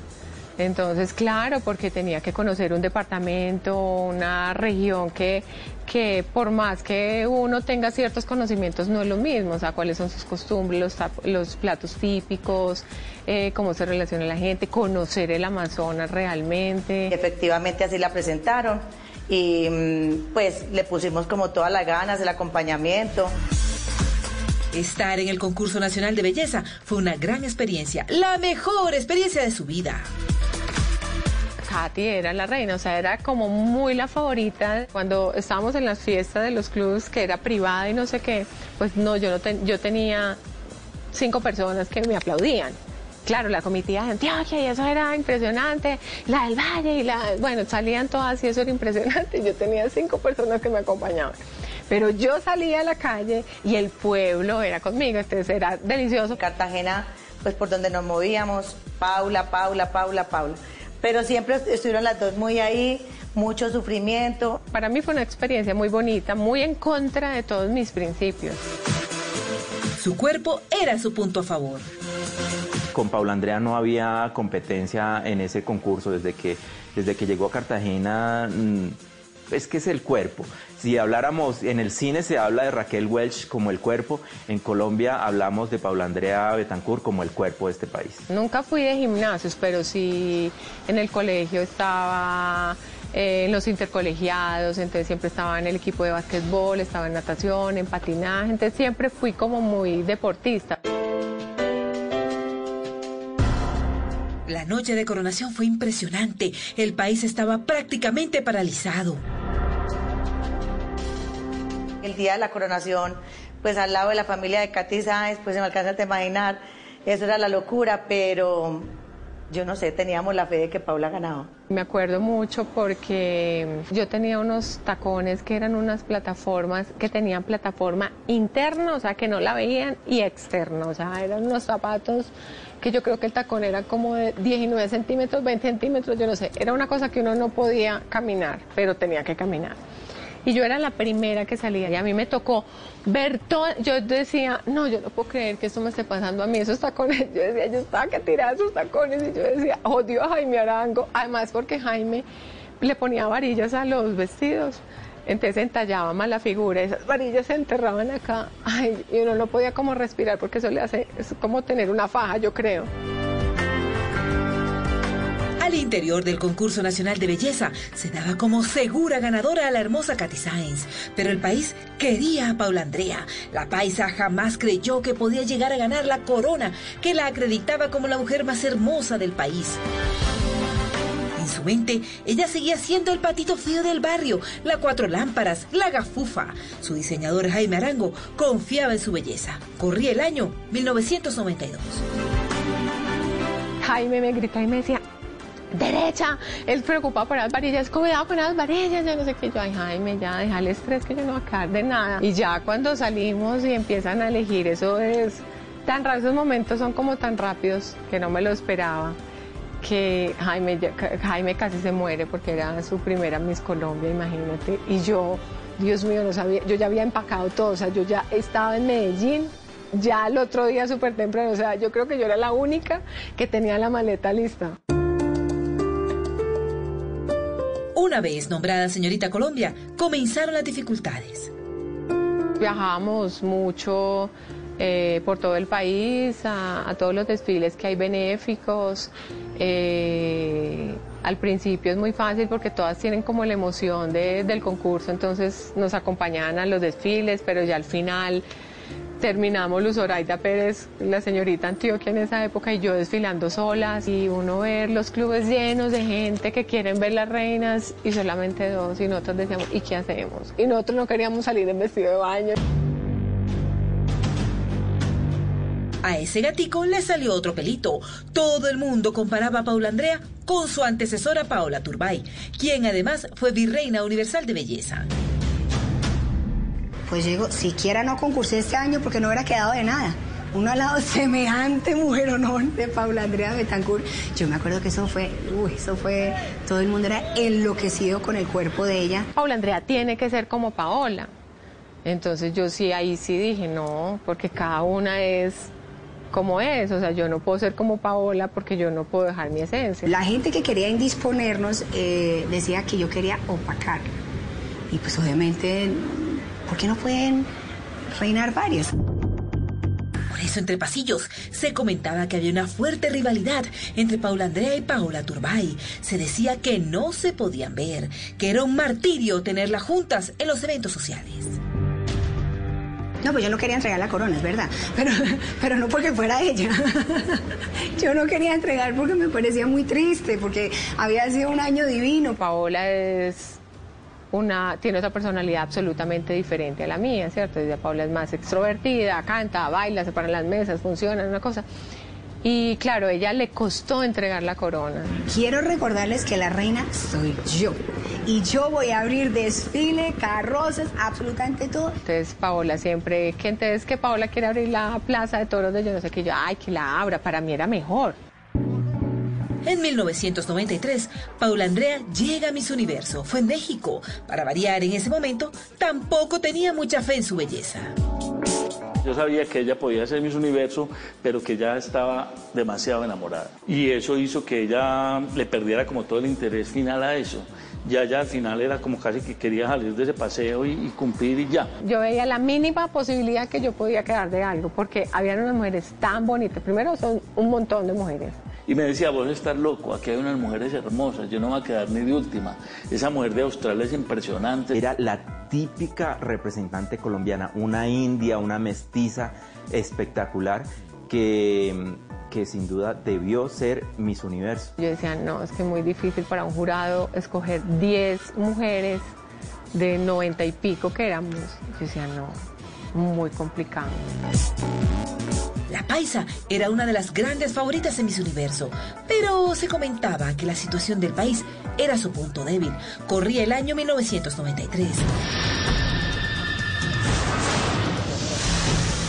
Colombia era víctima de innumerables actos terroristas. Para ese entonces, al temido Pablo Escobar se le vinculaba con el asesinato de más de 10.000 personas. Fue el autor de más de 250 bombas. 4.000 hombres del bloque de búsqueda lo rastreaban por cielo y tierra luego de escaparse de la catedral. Ha sido una de las épocas más violentas del país y eso, al parecer, perjudicó a Paula Andrea. De pronto, en esa época nosotras no nos favorecía mucho porque Colombia en ese momento el tema del narcotráfico eh, era muy fuerte. Yo fui candidata por el Amazonas, entonces eh, yo me fui casi con el pulmón del mundo, que era el Amazonas, como también como para mostrar otra cara de Colombia. La ganadora fue Dayanara Torres, su amiga más cercana. Paula Andrea quedó de virreina. Recordemos que años después, la puertorriqueña se casó con el salsero Marc Anthony. Dicen que entre ellas hubo diferencias por la corona. Paula Andrea sale en defensa de su amistad. Una mujer hermosa. Eh, fuimos compañeras además de, de habitación porque éramos cuatro. A mí lo único que me llenó fue de alegría y de felicidad saber que mi amiga pues se había llevado la corona. Ya regresamos con Se dice de mí. Paula Andrea Betancourt.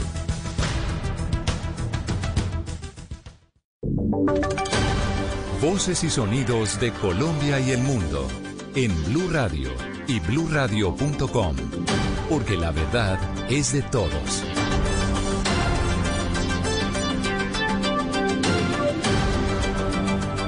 Feliz tarde para todos. Es momento de actualizar las noticias. Les contamos la información más importante de lo que está pasando a esta hora en Colombia y el mundo.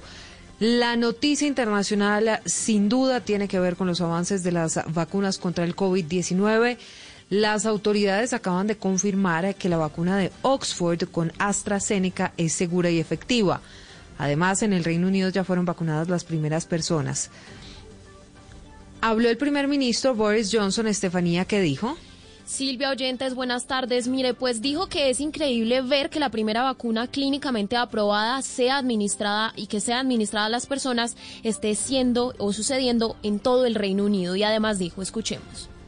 The key thing is that although this is a massive, massive moment, it's not the end. Pero la clave es que aunque este es un momento masivo, no es el final. La gente no puede darse el lujo de relajarse en su disciplina y no hay que olvidar lavarse las manos, el tapabocas y el distanciamiento, dijo el primer ministro Boris Johnson, quien también vio a las enfermeras administrar esta mañana muy temprano la primera vacuna a Margaret Keenan de 90 años, quien dijo cuando recibió, quien dijo después de recibir la vacuna lo siguiente. Oh, Me siento tan privilegiada de ser la primera persona vacunada contra el COVID-19. Es el mejor regalo de cumpleaños adelantado porque significa que finalmente podré pasar tiempo con mi familia y mis amigos en Año Nuevo después de haber estado prácticamente sola todo el año. Pero Silvia, el segundo hombre que fue vacunado de 81 años se llama William Shakespeare y dijo sentirse muy bien tras haber recibido la dosis de esta vacuna de Pfizer.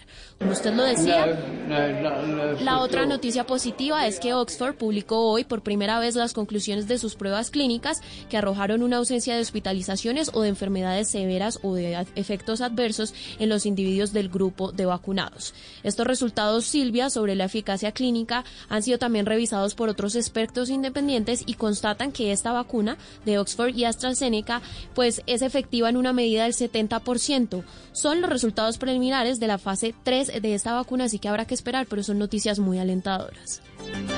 Sí, señora Estefanía, noticias alentadoras en medio del crecimiento de casos de COVID-19 de contagios alrededor del mundo. Estamos atentos a las nuevas cifras que entregue el Instituto Nacional de Salud sobre lo que pasa en Colombia en materia de contagios, de recuperados y también de fallecidos. Pero sin dudarlo, estas dos noticias, el hecho de que ya las primeras personas en el planeta hayan sido vacunadas con uh, la vacuna de Pfizer, que tiene efectividad en más del 90%, y que avance rápidamente la efectividad y los estudios de otra vacuna, la de Oxford con AstraZeneca, pues son casi que una luz al final del túnel.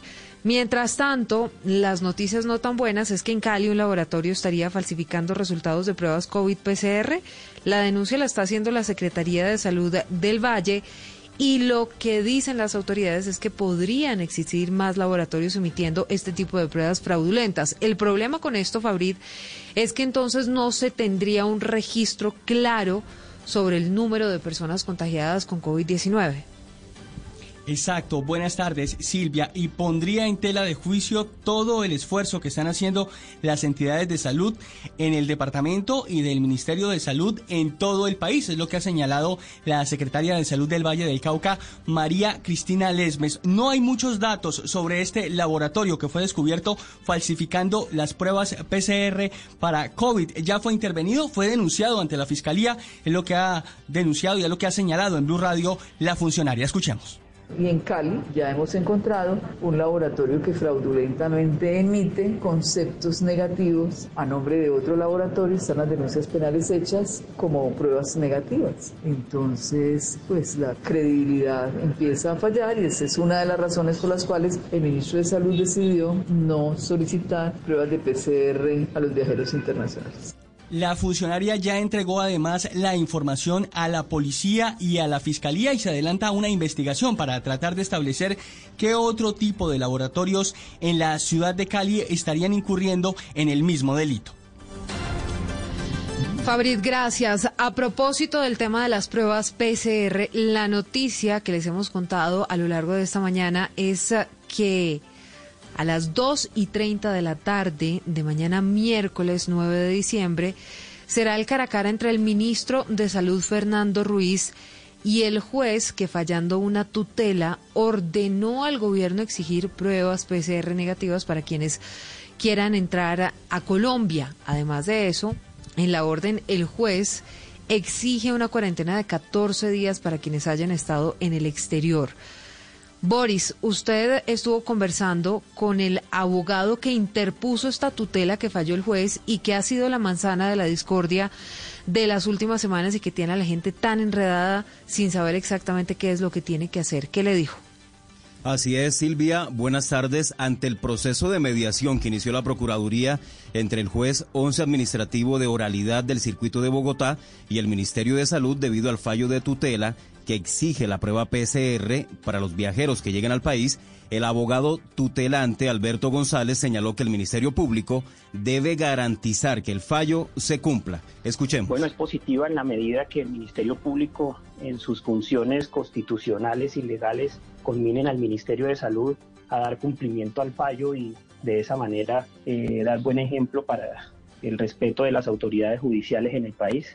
El abogado González explicó que ya interpuso el incidente de desacato de la tutela y teniendo en cuenta que se presentaron solicitudes de aclaración del fallo, espera que en los próximos días el juez se pronuncie ante lo que debe ocurrir con la tutela que exige pruebas PCR en todos los aeropuertos del país. Pues estamos atentos al resultado de esta mediación de la Procuraduría y a ver exactamente qué pasa, porque el gobierno insiste en que no va a acatar la decisión de este juez. Boris, gracias allí en Bucaramanga. Hablamos ahora de una carta bastante dura al presidente Iván Duque en la que el defensor del pueblo está haciéndole un llamado al gobierno para que optimice la atención de los damnificados por el paso del huracán Iota por San Andrés, Providencia y Santa Catalina. Dijo que varias semanas después aún hay personas en la isla durmiendo a la intemperie. Marcela. Según el defensor del pueblo Carlos Camargo, es urgente mejorar la red de distribución de ayudas, alimentos, agua potable y medicamentos en Providencia y Santa Catalina y crear una empresa pública que se encargue de operar los hospitales del archipiélago y de gestionar la reconstrucción del hospital en Providencia. Por otro lado, denuncia la Defensoría que hay damnificados durmiendo la intemperie debido a que las carpas y los plásticos son arrastrados por el viento. Por eso la petición es que les den carpas de campaña y les ayuden a la reconstrucción rápida de sus viviendas con tejas y otros elementos para habilitarlas. Otro de los problemas que no deben dejarse de lado es el desecho de los residuos. Tanto los pozos sépticos como el emisario submarino y el relleno sanitario necesitan mantenimiento. Finalmente, dice la Defensoría que es deseable que el gobierno llegue con créditos blandos y otros incentivos para facilitar la recuperación económica. Marcela, gracias. Hablamos ahora de la noche de las velitas en Bogotá, por ejemplo, terminó con ocho personas quemadas con pólvora, la mayoría de ellos niños. El secretario de Salud de Bogotá, Alejandro Gómez, recordó que la manipulación de la pólvora está prohibida en la ciudad y que ningún artefacto, por pequeño que parezca, es inofensivo. Todas estas son lesiones prevenibles. Las lesiones con pólvora no son una cosa con la que debiéramos que tuviéramos que vivir. Podríamos absolutamente llegar a cero. Sin embargo, estamos lamentando estas heridas en la noche de anoche y en la madrugada de hoy. Y en Medellín y el Valle de Aburrá la policía recibió más de 10.500 llamadas por mal comportamiento de los ciudadanos y dos menores de 14 años resultaron lesionados también por estar manipulando pólvora. Valentina, regreso con usted allá a Medellín. Así es, Silvia, buenas tardes. Pues esas llamadas fueron recibidas por la central de la línea 123 de emergencias. Ciudadanos de todo el Valle de Aburrá reportaron ese mal comportamiento en esta noche de velitas, una noche en la que la policía también impuso 159 comparendos por diferentes infracciones al Código de Convivencia y logró incautar 65 kilos de pólvora. El coronel Iván Santamaría, comandante encargado de la Policía Metropolitana, habló de los casos atendidos durante esta noche de velitas. Fueron 360 llamadas de estas relacionadas con perturbación, específicamente por alto ruido y por las fiestas callejeras, 75 incidentes por violencia intrafamiliar, se atienden 190 casos de riña, se procede a hacer incautación en 10 expendios de polvo. Y precisamente a, propósito de los quemados con pólvora de los que usted hablaba, Silvia, nuevamente son niños las víctimas en Antioquia. Dos niños de 14 años, uno en el barrio Santo Domingo de Medellín y otro en el municipio de Envigado, tienen diferentes lesiones en sus partes o en su cuerpo por manipular estos explosivos durante la noche de veritas sin estar al cuidado de sus padres. No solamente hubo quemados en Medellín, Valentina, gracias, ni tampoco en Bogotá, también en el Valle del Cauca, según el informe preliminar de las autoridades. Hubo nueve personas heridas anoche, 14 afectados en total en lo que va de diciembre, Fabrit. El panorama no es el mejor, Silvia. Los quemados en el Valle del Cauca corresponden a Cali con el mayor número de personas involucradas en las últimas horas, cinco en total, uno de ellos un menor de 16 años. Se suman dos afectados más en Yumbo y en Tuluá y en Palmira de un herido por ciudad. Lorena Paola Peña es la secretaria de salud en Yumbo y entregó el reporte de los dos menores involucrados en esa ciudad, uno de ellos con fracturas en uno de sus dedos ambos menores de edad, uno de 10 años y otro de 16 años. El de 10 años pues tiene una lesión en dos de sus dedos eh, y el de 16 años tiene quemaduras de segundo grado en miembro superior y en cara. En lo que va corrido del mes de diciembre del presente año ya son 14 los lesionados por pólvora en el departamento. Y en Santander, cuatro personas resultaron quemadas con pólvora, dos niños en el área metropolitana de Bucaramanga y dos señoras de la tercera edad en el municipio del Socorro, Boris. Así es, Silvia, una niña de 5 años en el barrio Riberas del Río del municipio de Girón y un niño de 10 años en el barrio Betania del norte de Bucaramanga resultaron con quemaduras en sus rostros cuando jugaban con pólvora en la noche de las velitas. Los dos menores de edad están siendo atendidos en este momento debido a que sufrieron complicaciones en sus ojos. Claudia Leal, secretaria de Salud de Girón. Esta niña en este momento eh, está siendo remitida a la Foscal, la, atendió inicialmente la clínica gironese y está siendo remitida a la Foscal teniendo en cuenta que pues por, por la afectación en el ojito que requiere una atención oftalmológica, se está remitiendo a la Foscal. De igual forma, una señora de 54 años resultó con quemaduras en su rostro cuando se presentó un incendio en su vivienda ubicada en el municipio del Socorro. Y también en ese mismo municipio, una señora de 71 años perdió dos dedos de su mano cuando intentaba encender un artefacto de pólvora con una vela. Además de resultar quemado, las autoridades le impusieron un comparendo a un joven de 18 años por estar manipulando pólvora. En todo el Atlántico, siete personas resultaron lesionadas durante la celebración de la Noche de las Velitas. Diana, allí en Barranquilla. Silvia, buenas tardes. Mire, luego de recibir la atención médica tras sufrir las quemaduras en la palma de su mano derecha por la manipulación de un volcán, este joven de 18 años lesionado en el municipio de Puerto Colombia la noche de este 7 de diciembre fue sancionado con un comparendo de más de 900 mil pesos al incumplir con la prohibición del uso de pólvora en este municipio. Así lo dio a conocer la secretaria de Salud de Puerto Colombia, Stephanie Freile teniendo en cuenta que la persona era un adulto, 18 años tiene el joven, inmediatamente procedieron a realizarle el comparendo una vez fue atendido por el médico y valorado y estabilizado, se le impuso el comparendo por infringir la normativa legal vigente del municipio de Puerto Colombia.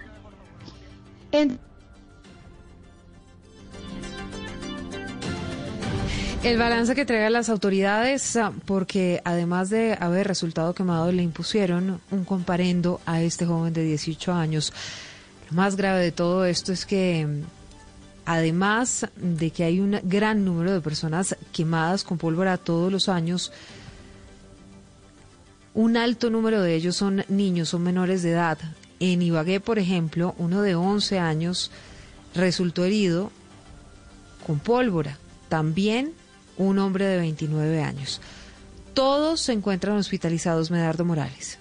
Ibagué reporta tres casos de personas quemadas con pólvora en la noche de velitas. Se trata de dos menores de edad y un hombre de 29 años. Así lo confirma la secretaria de Salud de la ciudad, Joana Jimena Aranda. Se presentaron tres casos de personas quemadas por pólvora en la ciudad. Según el reporte, se trata de dos menores de edad de 11 años que tuvieron quemaduras de segundo grado y un hombre de 29 años con quemaduras de tercer grado. En todos los casos, las lesiones se presentaron en las manos. Los tres lesionados se encuentran hospitalizados bajo cuidado cuidados médicos permanentes. Las autoridades anunciaron operativos contra los padres de familia que permiten que sus hijos manipulen pólvora. En Neiva tampoco fue la excepción. Una persona también resultó quemada durante la noche de las velitas. Juan Gabriel Murillo. Una persona quemada con pólvora deja la celebración del Día de las Velitas en Neiva. Con este serían dos casos en lo que va corrido del mes de diciembre. Así lo afirmó la secretaria de Salud Municipal, Lina María Rivas Duzal. Con la tristeza de que a 8 de diciembre ya llevamos dos personas quemadas por pólvora. Una niña el día 3 de diciembre y un joven el día 7 de diciembre. Los dos fueron atendidos en la S. Carmen Emilia Ospina, sede Palmas. El señor tiene heridas de segundo nivel. La funcionaria invitó a la comunidad a tener precaución con estos juegos pirotécnicos, ya que se puede tener una tragedia durante la celebración de la Navidad. Donde no hubo quemados fue en Santa Marta. Las autoridades reportaron además buen comportamiento de los ciudadanos en medio de esta pandemia y en medio de la emergencia que se vive justamente por el COVID-19. William Fierro. Las autoridades en Santa Marta reportaron cero personas quemadas por manipulación de pólvora en la celebración de la Inmaculada Concepción. El comandante de la Policía Metropolitana de Santa Marta, coronel Oscar Solarte, confirmó que no se presentó ningún hecho que lamentar, ya que la ciudadanía tuvo un buen comportamiento atendiendo todas las recomendaciones y exigencias de las autoridades. En el desarrollo de las actividades de control coordinadas con las diferentes autoridades político-administrativas, la Fuerza Pública, la Policía Nacional, los organismos de riesgo. Eh, hemos hecho el balance, la verificación y eh, a horas 7 de la mañana el reporte de las diferentes entidades de salud es que no se presentan o no han ingresado personas afectadas por quemaduras. Los operativos de control por parte de las autoridades permanecerán hasta cuando termine la temporada de Navidad, de fin y comienzo del próximo año. Y mucha atención, hay balance a esta hora que entrega el secretario de Seguridad de Bogotá durante la celebración de la Noche de las Velitas. Los homicidios y las riñas se redujeron en la capital del país. Sin embargo, seis personas fueron capturadas, Estefanía. Silvia, sí, mire, junto a la Policía Metropolitana y la Secretaría de Seguridad se entregó este balance de cómo fue en materia de seguridad y convivencia anoche en Bogotá.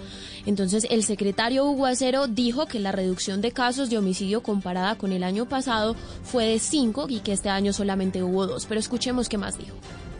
Tenemos una reducción de tres casos de homicidio. El año pasado, en el 7 de diciembre, se habían presentado cinco homicidios. Este año se presentaron solamente dos, una reducción del 60%. Eh, igual sucede con las riñas, o también una reducción. Este año se presentaron y atendimos, la policía en calle atendió 653 riñas frente a 1039 casos del año pasado, una reducción del 37%. En el 123 recibimos 13.941 llamadas de emergencia que fueron atendidas no solamente de seguridad, sino distintas emergencias. Además de eso, Silvia, 57 establecimientos comerciales fueron cerrados y también se intervinieron 30 fiestas clandestinas en toda la ciudad. Pero también habló el coronel Nelson Quiñones, comandante operativo de control y reacción de la Policía Metropolitana de Bogotá, quien aseguró que ayer estuvieron más de 4.000 hombres en servicio. Dijo que fueron 118 kilos de pólvora incautados, 83 botellas de licor que no cumplían con las normas de seguridad también incautadas, 37 comparendos por comportamientos que afectaban la seguridad de las personas y 119 comparendos por no cumplir las normas de bioseguridad pues de la pandemia. Pero también se refirió al homicidio de un taxista anoche en la localidad de Ciudad Bolívar. Una usuaria toma el servicio, llega a determinado punto y es allí donde se presenta eh, el homicidio del taxista.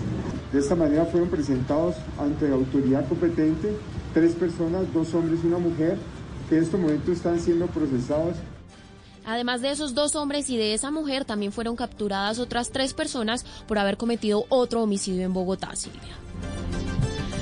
Estefanía, gracias. En Samacá, en el departamento de Boyacá, se encendió la iluminación navideña con un mensaje especial en honor a las víctimas que ha dejado el COVID-19. Jairo Niño.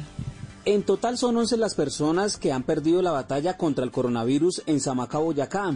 Por eso en medio de la iluminación navideña se dispuso una vela con bombillos LED en el atrio de la iglesia con lo que se busca rendir un homenaje.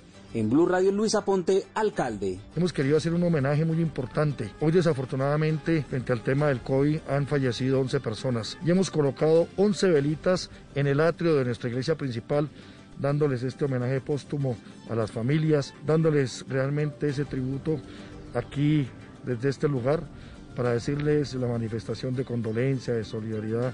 La agricultura, la minería, el transporte y hasta la carranga también tienen su espacio en la iluminación navideña que se encenderá todos los días hasta las 10 de la noche. El pesebre, los, los ciclistas, este, la carranga.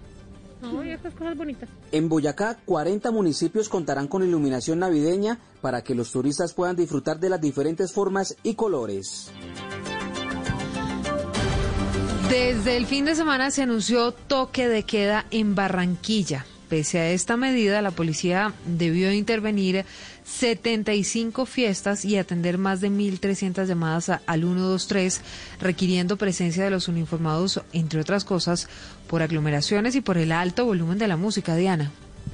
Así es, Silvia. Mire, la Policía Metropolitana informó que desde las 11 de la noche que inició el toque de queda empezaron un fuerte trabajo atendiendo celebraciones en las calles y riñas. De acuerdo con el general Ricardo Alarcón, comandante de la Policía Metropolitana, uniformados debieron intervenir 75 fiestas. Además, reportaron que siete personas fueron heridas en casos de intolerancia, de los cuales dos fueron con armas de fuego y cinco con armas blancas. Otras 190 personas fueron sancionadas con comparendos y 50 más llevadas a la unidad de convivencia e injusticia. El general dijo que la mayoría de casos fueron reportados a través de la línea 123.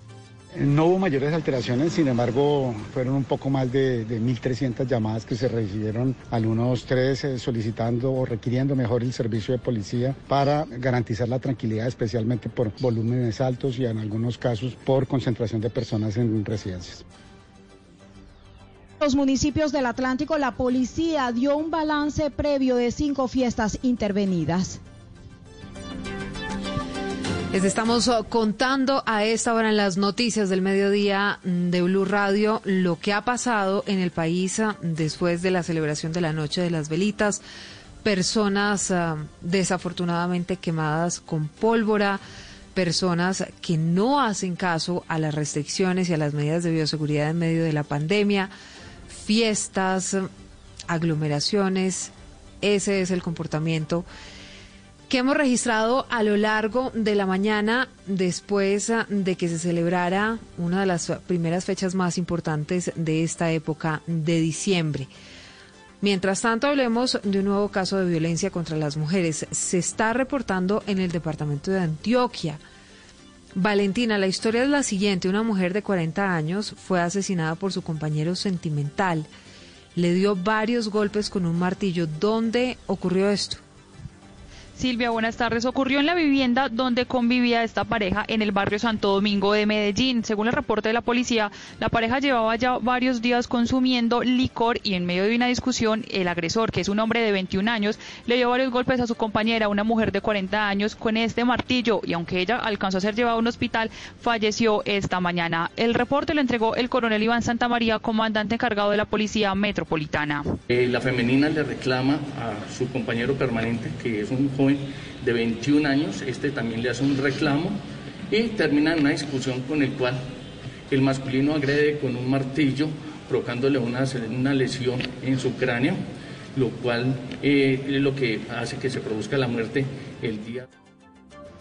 El hombre intentó quitarse la vida, pero el veneno que al parecer consumió estaba vencido. Por lo tanto, una vez recibió atención médica, ya se entregó a las autoridades y se está a la espera, por supuesto, de todo el proceso judicial, Silvia. Valentina, gracias. Habló el presidente Iván Duque en la ceremonia de ascensos mm, de la policía. Dijo que sigue la mala percepción, pese a que el robo de celulares, por ejemplo, ha bajado un 22%, Marcela. El presidente Iván Duque destacó la mejora de los indicadores de seguridad que llevarán a cerrar el 2020 como uno de los años con las tasas de homicidio y secuestro más bajas en décadas y además reducciones en los robos a comercios y personas. Quiero también destacar que este año en las calles de Colombia el trabajo de la Policía Nacional también se ve cuando el hurto de celulares tiene una reducción del 22%. Según el mandatario, la lucha contra el crimen es ardua y muchas veces ingrata, pues a pesar de las cifras puede ser que un solo hecho o unos pocos afecten la percepción de los ciudadanos y motiven aseveraciones injustas. Por eso pidió a la Policía Nacional durante la ceremonia de ascensos de oficiales trabajar en construir una mejor percepción de seguridad comunicando los buenos resultados y fomentando también la cooperación de la ciudadanía.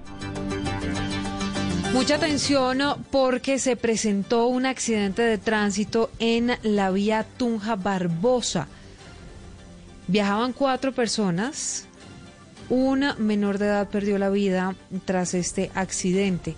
Jairo Niño, usted tiene los detalles de esta situación que se presenta en la vía Tunja Barbosa, en el departamento de Santander.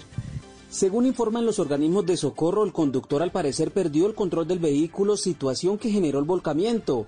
En total se movilizaban cuatro personas perdiendo la vida, un menor de edad. En Blue Radio, el teniente Darío Pedreros, comandante de bomberos Tunja. Llegamos, encontramos un paciente de género masculino de 11 años de edad, a quien se inicia proceso de reanimación en el sitio. Desafortunadamente fallece en el lugar por un trauma craneoencefálico severo. Se realiza valoración de otros tres pacientes que se encontraban movilizándose dentro del vehículo, eh, algunos con traumas en tejidos blandos. A esta hora se habilita nuevamente el paso por este importante eje vial de Boyacá mientras continúa la valoración de las tres personas heridas. Y al cierre a las 12 del mediodía, 27 minutos, hablamos de deportes. Reinaldo Rueda tiene luz verde para dirigir a Colombia. Hay expectativa, por supuesto, Joana, sobre quién va a ser el nuevo director técnico de nuestra selección de cara, entre otras cosas, al Mundial de Qatar. Y por otro lado, hay jornada de Champions, ¿no? Sí, exactamente, Silvia. Mire, comencemos con lo de Reinaldo Rueda, porque el diario Mercurio de Santiago de Chile expresó en un extenso artículo que Reinaldo Rueda tuvo una reunión con Pablo Milat. Él es el presidente de la Asociación Nacional de Fútbol Profesional de Chile y este le dio luz verde para iniciar su traslado de la selección de Chile a la selección Colombia y de esta manera no tendrían que pagarle la indemnización a Rueda por su salida. Así que en las próximas horas se dará la reunión entre Milat y además Ramón Yesurum por parte de la Federación Colombiana de Fútbol para sellar esta contratación. Seguimos con más noticias de colombianos. Juan Fernando Quintero cerró oficialmente su, incorporación con el Shenzhen, equipo de China. River ahora va a recibir una millonaria suma de dinero por esta transferencia. En la Champions vamos a tener a partir de las 12 y 55 dos partidos en simultánea y atención que tenemos presencia de colombianos. El Zenit jugará eh, con Wilmar Barrios, el colombiano como titular y se enfrenta al Borussia Dortmund. Y a esa misma hora se mide la Lazio ante el Brujas, donde Eder Álvarez Baranta será inicialista. Además, hay una conmovedora historia que hemos registrado en esta jornada y es una carta que una niña de nueve añitos le escribió al Junior de Barranquilla. Ella se llama Sofía Carrillo y dice la carta, Hola Junior, tu papá. Quiero que sepan que estamos con ustedes, los jugadores. Quiero pedirles que no se rindan nunca. Cada vez que juegan estamos apoyándolos desde nuestra casa y sabemos que los partidos que están jugando los dejan muy cansados y se nota pero no dejen de luchar nunca por sus sueños y por el sueño de todos los junioristas. Te quiero mucho, Junior, tu papá. Y esto lo hace justamente previo a lo que va a ser el partido de semifinal entre el Junior y el América de Cali, que será el próximo domingo con transmisión de Blue Radio. Y además, vamos con la jornada completa de la Champions que la vamos a tener en breve en Blog Deportivo. Vamos a tener a las 3 de la tarde varios partidos en simultánea. El Barcelona de Leo Messi se mide a la Juventus, donde recordemos está el colombiano Juan Guillermo Cuadrado y también está Cristiano Ronaldo. El Chelsea ante el Krasnodar, el Leipzig jugará contra el Manchester United, el Dinamo ante el Ferenbarus y el PSG se enfrentará al Istanbul y Rennes con el Sevilla de España, Silvia. Joana, gracias. Ya son las 12 del mediodía, 29 minutos. Detalles de toda esta información en blurradio.com. Recuerden seguirnos en Twitter en arroba blurradioco. A las 2 de la tarde esperen una actualización de lo que está pasando en Colombia y el mundo. Cuando yo doy un abrazo y te cedo el paso, cuando yo cuido el planeta, reciclo y monto en bicicleta. Y soy mejor cuando yo cuido mi cuerpo, cuando me reto a ser mi mejor versión. Con pasta Sonia me alimenta y tiene el mejor sabor. Con pasta Sonia, sabor y energía que te hacen mejor. Con pasta Sonia. Trabajamos pensando en usted. Este es un avance de voces y sonidos en Blue Radio. Bueno, tener acceso a la educación me cualifica como persona, afianzo mi proyecto de vida y al mismo tiempo sigo trabajando con las comunidades como siempre lo he hecho. La educación es uno de los componentes clave de la política de paz con legalidad y el camino para que más de 13.000 personas en reincorporación construyan un nuevo proyecto de vida. Este miércoles 9 de diciembre a las 11 a.m., conéctate a través de bluradio.com y Meridiano Blue al conversatorio Una oportunidad lo cambia todo. Educación, motor de la reincorporación, con la participación del director director general de la Agencia para la Reincorporación y la Normalización, Andrés Stapper, y representantes de la comunidad internacional, el Ministerio de Educación y voces de excombatientes. Blue Radio, la nueva alternativa. A continuación, en Blue Radio, nos conectamos con Caracol Televisión para escuchar las noticias de Colombia y el mundo. Emisión del mediodía.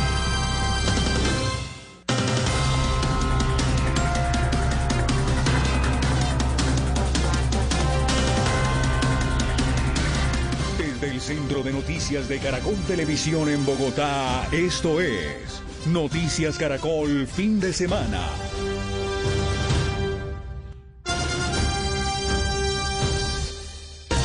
Lo último en Noticias Caracol. Buenas tardes, bienvenidos a Noticias Caracol Primero Noticias. Lo último está en Reino Unido, donde ya inició la jornada de vacunación con la inyección de Pfizer. Ese país celebra este día tan esperado por el mundo. Ainhoa Paredes, de nuestro aliado INEX, nos amplía desde Londres. Este es un día histórico aquí en el Reino Unido. No pueden ver mi sonrisa por culpa de esta mascarilla, pero les puedo asegurar que hoy estamos muy contentos aquí de poder dar por fin una buena noticia. Una buena noticia que ha protagonizado a primera hora de la mañana una señora que se llama Maggie, tiene 90 años, está a punto de cumplir 91 eh, y ha dicho que ha sido todo un privilegio y el mejor regalo de cumpleaños eh, que podía tener. Con ella ha arrancado así un programa de vacunación sin precedentes para que se hagan una idea a lo largo de estas semanas. Se espera que vacunen eh, solo aquí en Londres a unas 7.000 personas. En el país ya hay unas 800.000 dosis que han llegado procedentes de Bélgica y se espera que para finales de este mes ya haya aquí 4 millones de dosis. La vacunación ha empezado en hospitales porque por cuestiones logísticas son los únicos lugares donde se puede almacenar esta vacuna a gran escala y además hacerlo a esos 70 grados bajo cero que requiere esta vacuna de Pfizer. Según el gobierno británico, la prioridad es bueno, los, las residencias de la tercera edad y sus cuidadores, también los sanitarios y por supuesto aquellos que son mayores de 80 años. En este grupo mayoritario se encuentra la reina Isabel II, que tiene 94 años, y su marido, que tiene 99. Se espera que en las próximas semanas reciban también esta vacuna. Y la verdad es que el gobierno británico tiene la esperanza de que con el hecho de que la reina Isabel II se ponga la vacuna se pueda convencer a aquel tercio de la población eh, que no está muy convencido, que no quiere ponerse esa vacuna. Desde Londres informó Ainhoa Paredes. Y como lo decía Ainhoa, nuestra corresponsal en Londres, llegó el día B de la victoria al Reino Unido. Este es el primer país del mundo en administrar a gran escala la vacuna de la farmacéutica Pfizer y su socio BioNTech. Cuando la primera mujer recibió la inmunización, hubo gritos de júbilo. Esta es la historia. En este momento no sé cómo me siento. Es tan extraño y tan maravilloso. Esto es por una buena causa, así que estoy muy feliz de haberlo hecho. Estas fueron las palabras de Margaret King, la primera mujer vacunada en el mundo con la estadounidense Pfizer. A su salida, la esperaban médicos y enfermeras que celebraron este momento sin precedentes.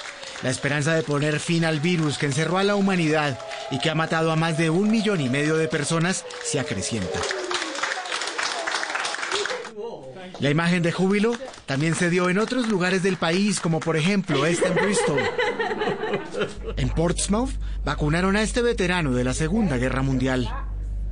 Eso sí, el proceso logístico de la vacunación va a ser dispendioso. El primer ministro Boris Johnson dijo que este día marca un enorme avance en la lucha del Reino Unido contra el coronavirus, pero advirtió que la vacunación masiva tomará tiempo y pidió a la población que continúe respetando las restricciones impuestas. Una de cada tres personas lo transmite sin siquiera tener algún síntoma, por lo que podría ser un propagador secreto de la enfermedad. Y no creo que la gente lo haya entendido. Es muy, muy importante que en las próximas semanas todos entiendan eso.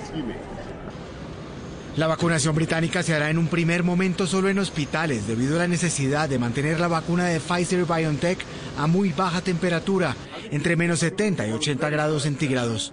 Más adelante se establecerán mil centros de vacunación desde ambulatorios a polideportivos. El gobierno espera que todas las personas vulnerables hayan recibido las dos dosis hacia abril, pero esto dependerá del ritmo con el que vayan llegando las siguientes entregas de vacunas. Y en Estados Unidos se preparan para seguir el camino de Reino Unido e iniciar también con las vacunas. Hoy el presidente Trump tiene planeado firmar una orden ejecutiva que podría afectar la provisión de vacunas a otros países. Desde Washington está Juan Camilo Merlano que nos amplía. Juan. Juanita, aún no es claro cómo esta orden ejecutiva del presidente Trump podría priorizar la vacunación en Estados Unidos por encima de la de otros países. No se sabe si será únicamente un mandato a nivel del gobierno federal que restrinja cooperación en materia de vacunas con otros países o si generará algún tipo de obligación a las farmacéuticas que recibieron recursos del gobierno para el desarrollo de su vacuna. Lo cierto es que la FDA parece estar lista para dar luz verde a la vacuna de Pfizer y BioNTech para probarla este jueves y arrancar este fin de semana las vacunaciones. América primero.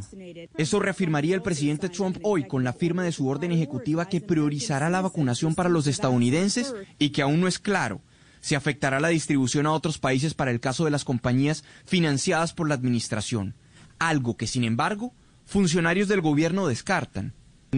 Ciertamente lo que queremos son las vacunas adquiridas por Estados Unidos. Eso no significa adquiridas por otros países. Hay adquisiciones por otros países como el Reino Unido y en todo el mundo. Pero las adquiridas por Estados Unidos deben usarse para estadounidenses vulnerables, para salvar sus vidas. Actualmente Estados Unidos tiene negociadas 100 millones de dosis de la vacuna de Pfizer, que en dos dosis alcanzarían para 50 millones de personas. Según el New York Times, la administración Trump declinó la oferta de adquirir más de esa compañía.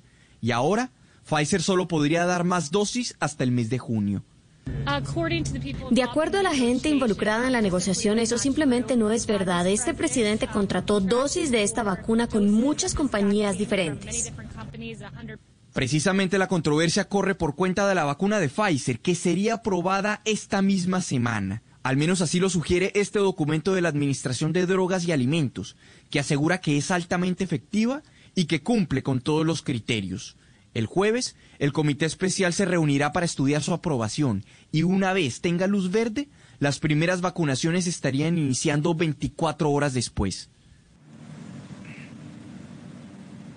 Un aspecto importante de este documento de la FDA es que también arroja que 10 días después de recibir la primera dosis de la vacuna de Pfizer y BioNTech ya se empieza a presentar cierta inmunidad frente al COVID-19, pero que en todo caso la segunda dosis es necesaria. En Washington, Juan Camilo Merlano, Noticias Caracol.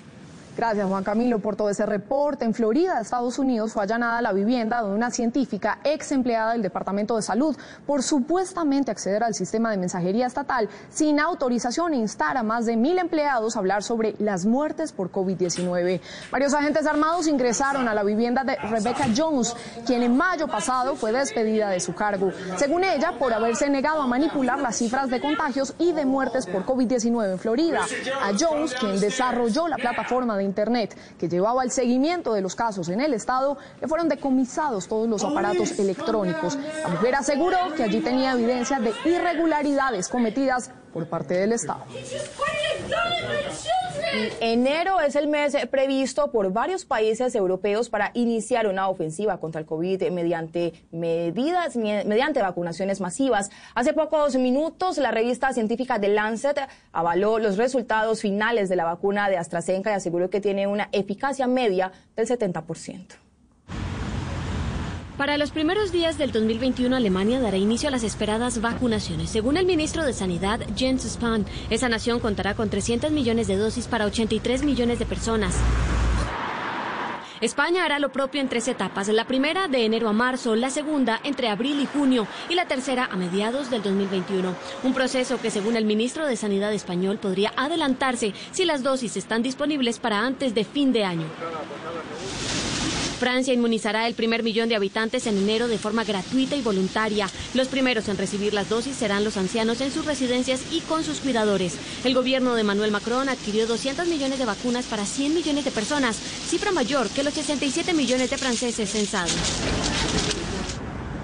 En el continente asiático, el gobierno surcoreano ya aseguró 44 millones de dosis para 14 millones de personas. Las autoridades aún no autorizan vacunaciones masivas para evidenciar con más tiempo posibles efectos secundarios, mientras que en Indonesia ya llegó el primer millón de vacunas de la firma china Sinovac. Ese país planea iniciar las inoculaciones a finales de este año.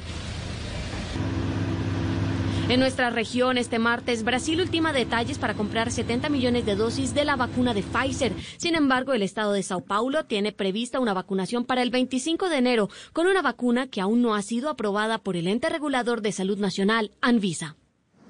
Para conversar sobre esta importante noticia, saludamos a esta hora al epidemiólogo Jaime Ordóñez. Doctor, bienvenido. ¿Qué representa para el mundo esta jornada de vacunación en Londres, considerando además que la FDA aseguró que tiene una efectividad del 95% para combatir el COVID-19? ¿Nos podemos empezar a sentir tranquilos? Ahorita es el principio del fin, pero es un fin que modos es un poco largo. Entonces, es mejor que no tenerla. Ahora lo que hay que tener en cuenta es que de todos modos somos muchas personas en el planeta y esto es un proceso que va a ser largo, pero claro que es una gran noticia, es el principio del fin. El principio del fin, qué esperanzador todo eso, doctor. Y el domingo reportamos también la vacuna rusa. También hay buena expectativa con esta inyección, ¿no? Con estas dosis. Eh, Juanita, la vacuna rusa aún no ha publicado los resultados en una revista científica. En este momento la EMA, que es la Agencia Reguladora de Medicamentos de Europa, está estudiando, ellos presentaron el dossier, la EMA no se ha pronunciado, por tanto, el único ente que se ha pronunciado es, es el sistema de salud ruso, entonces, en realidad no conocemos más información que la misma que han entregado los rusos, a diferencia de la de Pfizer, que fue evaluada por el Sistema Nacional de Salud inglés. Doctor, y sobre eso que usted estaba mencionando, Estados Unidos, digamos, reaccionó tarde y ahora el presidente Trump está peleando por más dosis para su país. ¿Qué esperanzas hay para Latinoamérica y especialmente para el nuestro, para Colombia, y poder comprar más de 10 millones de dosis de Pfizer? Eh, hay que aclarar algo. Yo no creería que el gobierno de los Estados Unidos hubiese reaccionado tarde. Lo que pasa es que la FDA aún no ha dado la aprobación de emergencia. Es muy, es muy posible que la den, pero aún no la han dado. Ellos ya tienen negociados 100 millones de dosis, pagaron 19 dólares por cada dosis. Y en ese contrato tienen una cláusula de acceder inmediatamente a 500 millones de dosis cuando Estados Unidos lo requiera. Entonces, en realidad, no han, el gobierno como tal, yo creería que no ha reaccionado tarde. Hay que esperar es que la FDA acabe de dar la aprobación. Ahora bien, claro, eso va a afectar la velocidad con la cual podamos acceder. Hay varios países de Latinoamérica que tienen compras aseguradas. Chile aseguró 10 millones, Perú 9.9 millones, Costa Rica, Panamá, Ecuador ya tienen compras aseguradas. Entonces hay varios países de Latinoamérica que en realidad van a tener acceso el primer semestre del próximo año.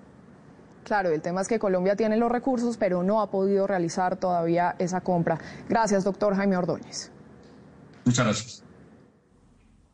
Y la Asociación Colombiana de Infectología informó hoy que está de acuerdo con las medidas adoptadas por el Gobierno Nacional de no exigir prueba PCR a los viajeros que llegan al país ni que deban guardar cuarentena.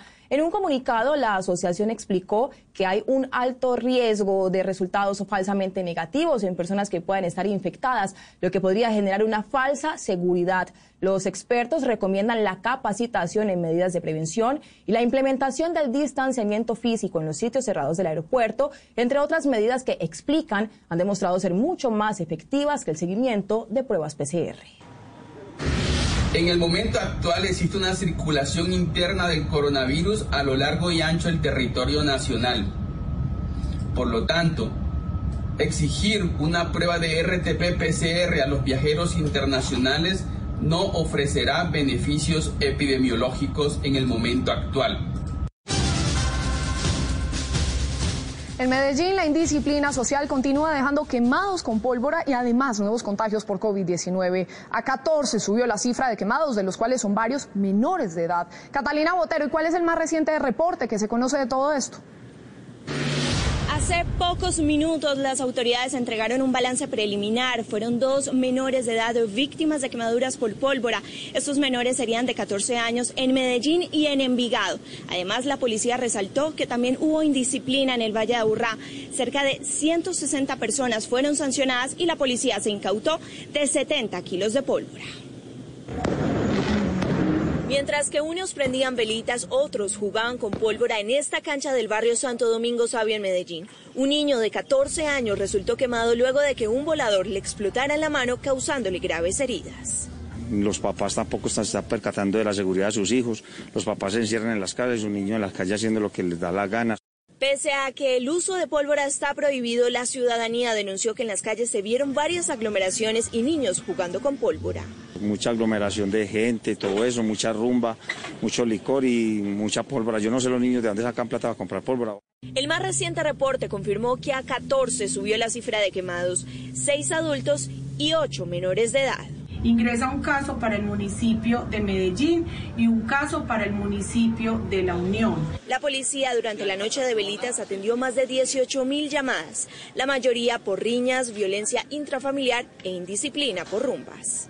Se presentan 190 riñas en el área metropolitana, 75 casos de violencia intrafamiliar. Ante el número de menores de edad quemados, las autoridades no descartan medidas como toque de queda y ley seca para las próximas fechas. El más reciente reporte de quemados en Bogotá muestra que hubo una reducción del 83% frente al año anterior. Es la segunda ciudad que más casos reporta después de Antioquia, a pesar que la manipulación de la pólvora está prohibida. A pesar de que las autoridades prohibieron el uso de pólvora en la capital, ocho personas resultaron con quemaduras durante la noche de velitas, cinco menores de edad y tres adultos. De estas personas quemadas en el día de ayer, tres tienen lesiones oculares, dos de los menores y uno de los adultos. Y hay un adulto que permanece todavía hospitalizado por quemaduras en sus manos pendiente de evaluación por cirugía. La localidad donde se presentaron más casos de quemados fue Kennedy con cinco. Los otros tres se reportaron en las localidades de Usme, Santa Fe y Rafael Uribe Uribe. Uno de ellos fue una niña de 7 años que sufrió quemaduras de primer nivel y aún ya se encuentra en su casa. Es importante que todos hagamos la reflexión de que esta Navidad debe ser sin pólvora. Los artefactos que más causaron lesiones por pólvora son los totes, eh, seguidos por los voladores, los martillos y los cohetes. Tuvimos lamentablemente un niño de 10 años quemado en un pie a causa de un volador. Hacemos un llamado a los padres a que no permitamos que los niños usen pólvora en esta Navidad. El llamado del gobernador de Cundinamarca a los alcaldes de los 116 municipios para que prohibieran el uso de pólvora surtió efecto. El reporte solo da cuenta de un quemado durante la noche de velitas en el departamento. Tenemos un dato de Girardot, del cual estamos esperando información certera, que sería el primer caso y el único en lo que va corrido de diciembre. En Bogotá hay cuatro unidades para atender pacientes quemados. El Hospital Simón Bolívar, el Hospital de Suba, la Fundación Santa Fe y el Hospital Pediátrico de la Misericordia. En Santander, dos menores de edad y una adulta mayor resultaron quemados en la noche de las velitas. Sergio Díaz, ¿y cuál es el estado de salud de estos pacientes? Pues justamente se espera que en las próximas horas se dé a conocer el parte médico para reconocer la gravedad de las quemaduras que sufrieron tres personas en Santander. El primer caso corresponde a una niña de 5 años en el municipio de Girón que manipulaba la tradicional chispita. Esta le habría caído en la cara y le habría provocado una lesión en su ojo izquierdo. El segundo caso corresponde a un niño de 10 años en el norte de Bucaramanga que manipulaba parafina con agua, le habría prendido fuego a esta combinación y esta le habría caído en la cara. Y el tercer caso corresponde a una mujer de 71 años que manipulaba un tote y este le habría estallado en las manos y estaría a punto de perder dos de sus dedos. Lo más grave es que a esta hora se registra 100% de ocupación en la unidad de quemados del Hospital Universitario de Santander. Por eso los médicos advierten que ante un caso de quemaduras sería difícil prestar una atención oportuna. Desde el oriente de Bucaramanga, Sergio Díaz, Noticias Caracol. Sergio, gracias. Y en el Valle del Cauca las autoridades encontraron un camión con cuatro toneladas de pólvora que iba siendo repartida por varios municipios. Cindy Rodríguez, ¿en dónde lo encontraron? Buenas tardes. Lo hallaron en Palmira, pero este camión repleto de bengalas, volcanes, papeletas y otros elementos venía repartiendo pólvora desde Pereira. Tenía como destino final el Cauca, pero afortunadamente las autoridades lograron interceptarlo y evitar una tragedia. Pero vamos a hablar de los quemados por pólvora, porque en la noche de ayer se registraron cinco personas heridas. Cuatro de ellos son adultos y uno, un menor de edad de 16 años, que resultó afectado en su mano izquierda producto de la manipulación de una papeleta. En el Valle del Cauca, el total de afectados por pólvora en la noche de las velitas fue de nueve personas. Desde Cali, Cindy Rodríguez. Blue Radio. Gracias, Cindy. Seguimos con este balance y este panorama. Entre tanto, en Bogotá, en la noche de velitas, hubo una reducción importante de riñas y de homicidios con respecto a la misma fecha, pero del año pasado. También se dieron importantes golpes a traficantes de pólvora. Luisa Polo tiene los detalles. Luisa. Juanita, buenas tardes. Anoche hubo dos homicidios, una reducción del 60% a comparación del año pasado. Asimismo, 30 fiestas clandestinas fueron intervenidas por las autoridades en distintos puntos de la ciudad y 10 kilos de pólvora fueron incautados en supermercados. Hay que hacer un llamado importante que ningún establecimiento tiene autorización ni para comercializar ni para quemar pólvora. Estas son las declaraciones de las autoridades. 118 kilos incautados de pólvora esta pólvora eh, se pretendía comercializar, ser usada por niños, niñas, adolescentes y evitamos tragedias con la incautación de esta pólvora. Este año se presentaron y atendimos, la policía en calle atendió 653 riñas frente a 1.039 casos del año pasado, una reducción del 37%. Además, se impusieron 37 comparendos por comportamientos inadecuados y 119 por personas que no cumplían con los protocolos de bioseguridad durante esta noche de velitas. Desde la Policía Metropolitana de Bogotá, Luisa Polo. Blue Radio. Luisa, gracias. Y en Barranquilla y su área metropolitana, cerca de 75 fiestas fueron intervenidas por la policía en la noche de velitas. Por lo menos 190 personas fueron sancionadas por violar el toque de queda que regía durante esta noche de celebración.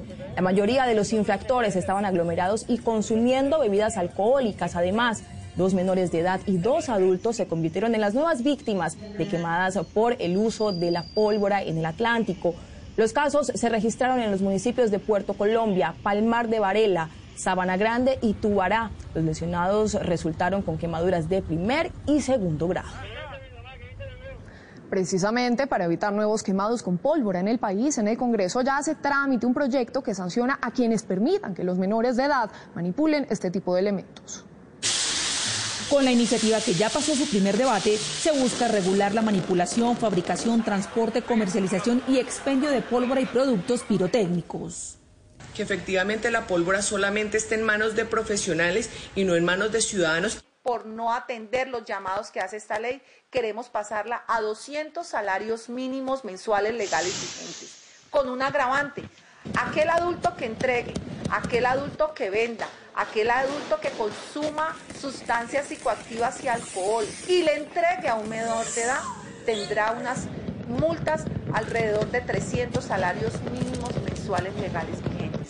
Y es que según el Instituto Nacional de Salud, 2.098 niños y niñas entre el 2015 y el 2019 han sufrido lesiones relacionadas con la manipulación de la pólvora en el país. Al terminar las festividades decembrinas, a Colombia le quedan entre 800 y 850 personas heridas por la manipulación irresponsable de la pólvora. Para el gremio encargado de la pirotecnia en el país, con la iniciativa además espera que disminuya la venta clandestina de pólvora. Hay una fuerte inspección, vigilancia y control por parte de las autoridades a las personas que se dedican a la actividad de comercialización de artículos pirotécnicos y esto lo que logra es que ese usuario final pues eh, se, encuentre motivado a ir a los puntos legales. Con el proyecto se crearía un fondo cuenta cuyos recursos se destinarían a la atención de quemados.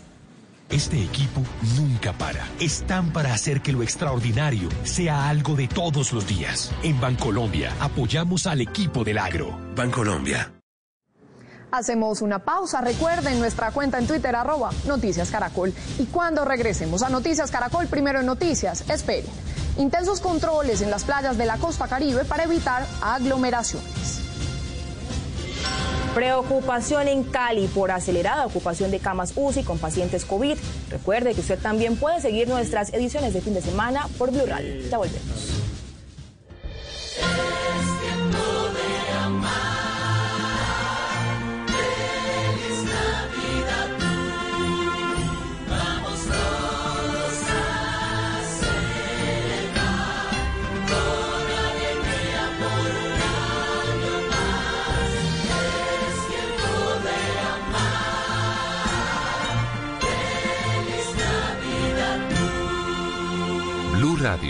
La nueva alternativa.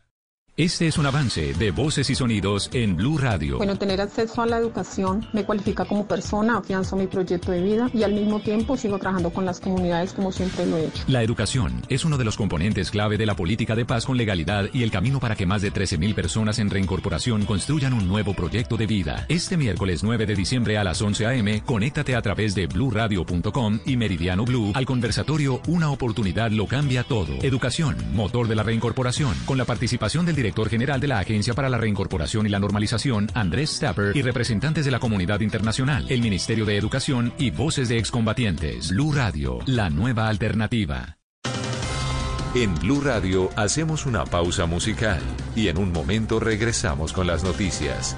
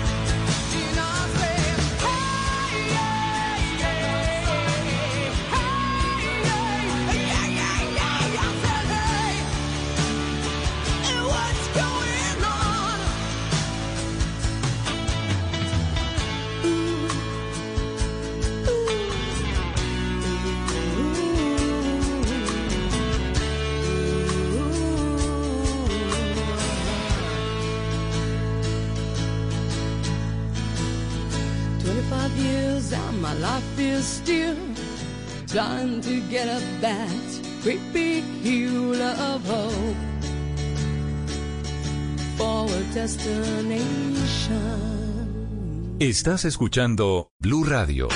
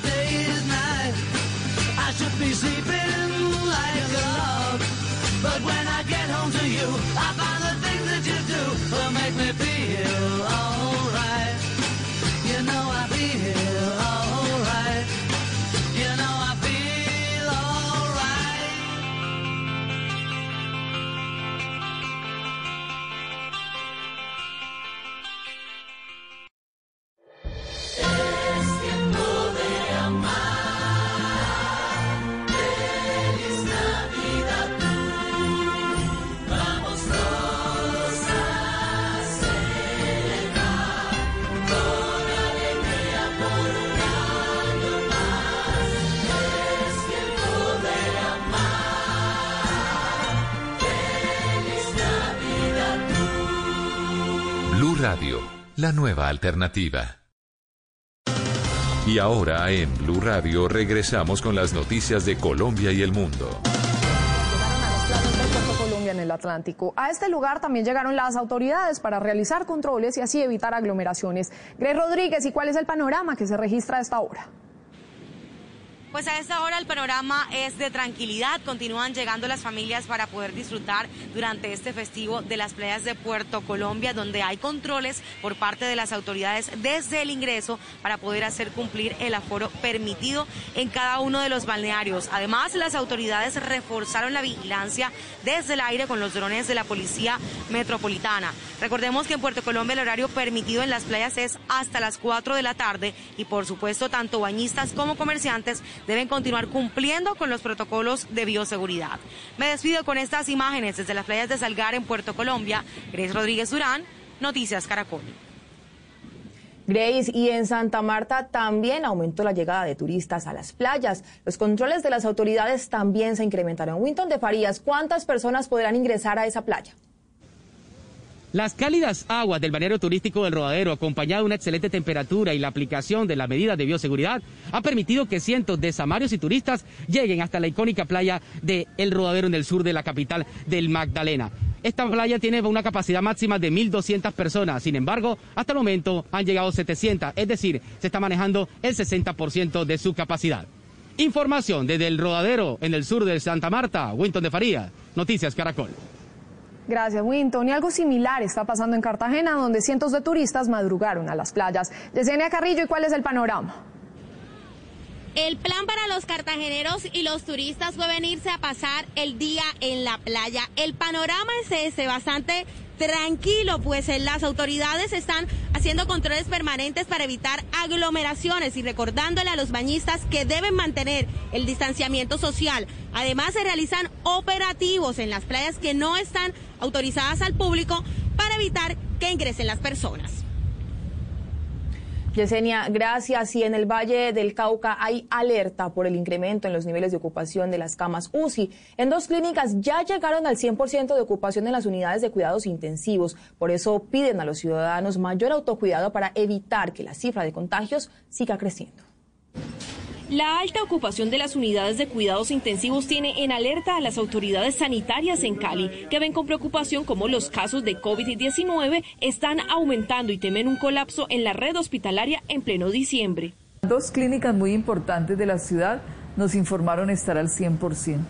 Nuestra ocupación en el departamento es de 68%, pero en Cali supera el 80%. Los reportes de más de mil nuevos contagios en el departamento en los últimos días se ven reflejados en la cantidad de personas hospitalizadas en diversas áreas de cuidado crítico.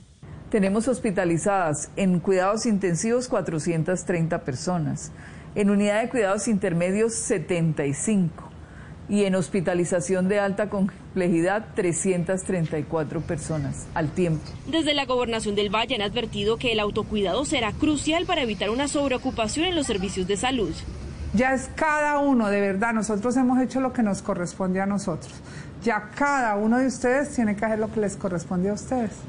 La principal recomendación de las autoridades de salud para las celebraciones navideñas es mantener el distanciamiento, aunque se trate de reuniones familiares.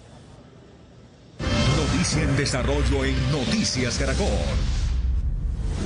Presten mucha atención porque desde la Policía de Tránsito de Bogotá envían una serie de recomendaciones para quienes regresan del puente de Velitas a la capital. Vamos a ir con Nicolás Rojas que nos cuenta más. Nicolás. Pues Juanita, son 400 mil vehículos los que salieron de, Bogotá en este puente de Velitas y por eso hay una serie de recomendaciones para quienes se, se, transportaron en buses de servicio especial. Lo principal es que tanto los ciudadanos como las personas que vayan a viajar verifiquen que sí se cumplan con las normas de distanciamiento, las señales de bioseguridad, además del gel y el alcohol, que es importante en estos momentos en que el coronavirus todavía sigue presente, pero también hay que verificar una norma en materia de seguridad vial y es el kit que tienen que tener todos los vehículos compuesto por botiquín de primeros auxilios, señales de tránsito, extintores y herramientas para atender cualquier eventualidad que se presente en las carreteras del país. Según las autoridades, son 35 puestos de control que hay en diferentes puntos de la ciudad para que haya una movilidad más segura. Realizamos anoche, día de velitas, 35 puestos de control por todas las localidades en las cuales pues detectamos desafortunadamente 16 conductores que estaban bajo influencias de licor manejando. Durante el mes de diciembre llevamos 40 personas identificadas conduciendo bajo efectos de licor. Una de la tarde, nueve minutos. Un buque con 3.000 galones de combustible y 5 toneladas de chatarra que había encallado en aguas de Providencia finalmente fue removido. La embarcación amenazaba la fauna marina que habita en esa importante zona de manglar. Mediante la operación Cangrejo Negro se logró el desencallamiento de una embarcación atrapada tras el paso del huracán Iota entre las islas de Providencia y Santa Catalina. Donde quedó encallado, ladeado, con 3.000 galones de ACPM en sus tanques nos generaba un riesgo enorme ambiental y luego una reunión de coordinación entre el ministro de Ambiente Carlos Correa, el director de la Unidad Nacional de Atención de Desastres Eduardo José González, de la Armada Nacional y del dueño del buque, nos dimos a la tarea de desarrollar las acciones inmediatas para que este buque fuera desencallado y se evitara este riesgo ambiental. Con esta operación se evitó una posible tragedia ambiental que amenazaba el ecosistema de manglar. Afortunadamente hoy, después de una semana, logramos sacar el buque gracias también a unos transbordadores y previo análisis de los buzos de la Armada Nacional y de Coralina.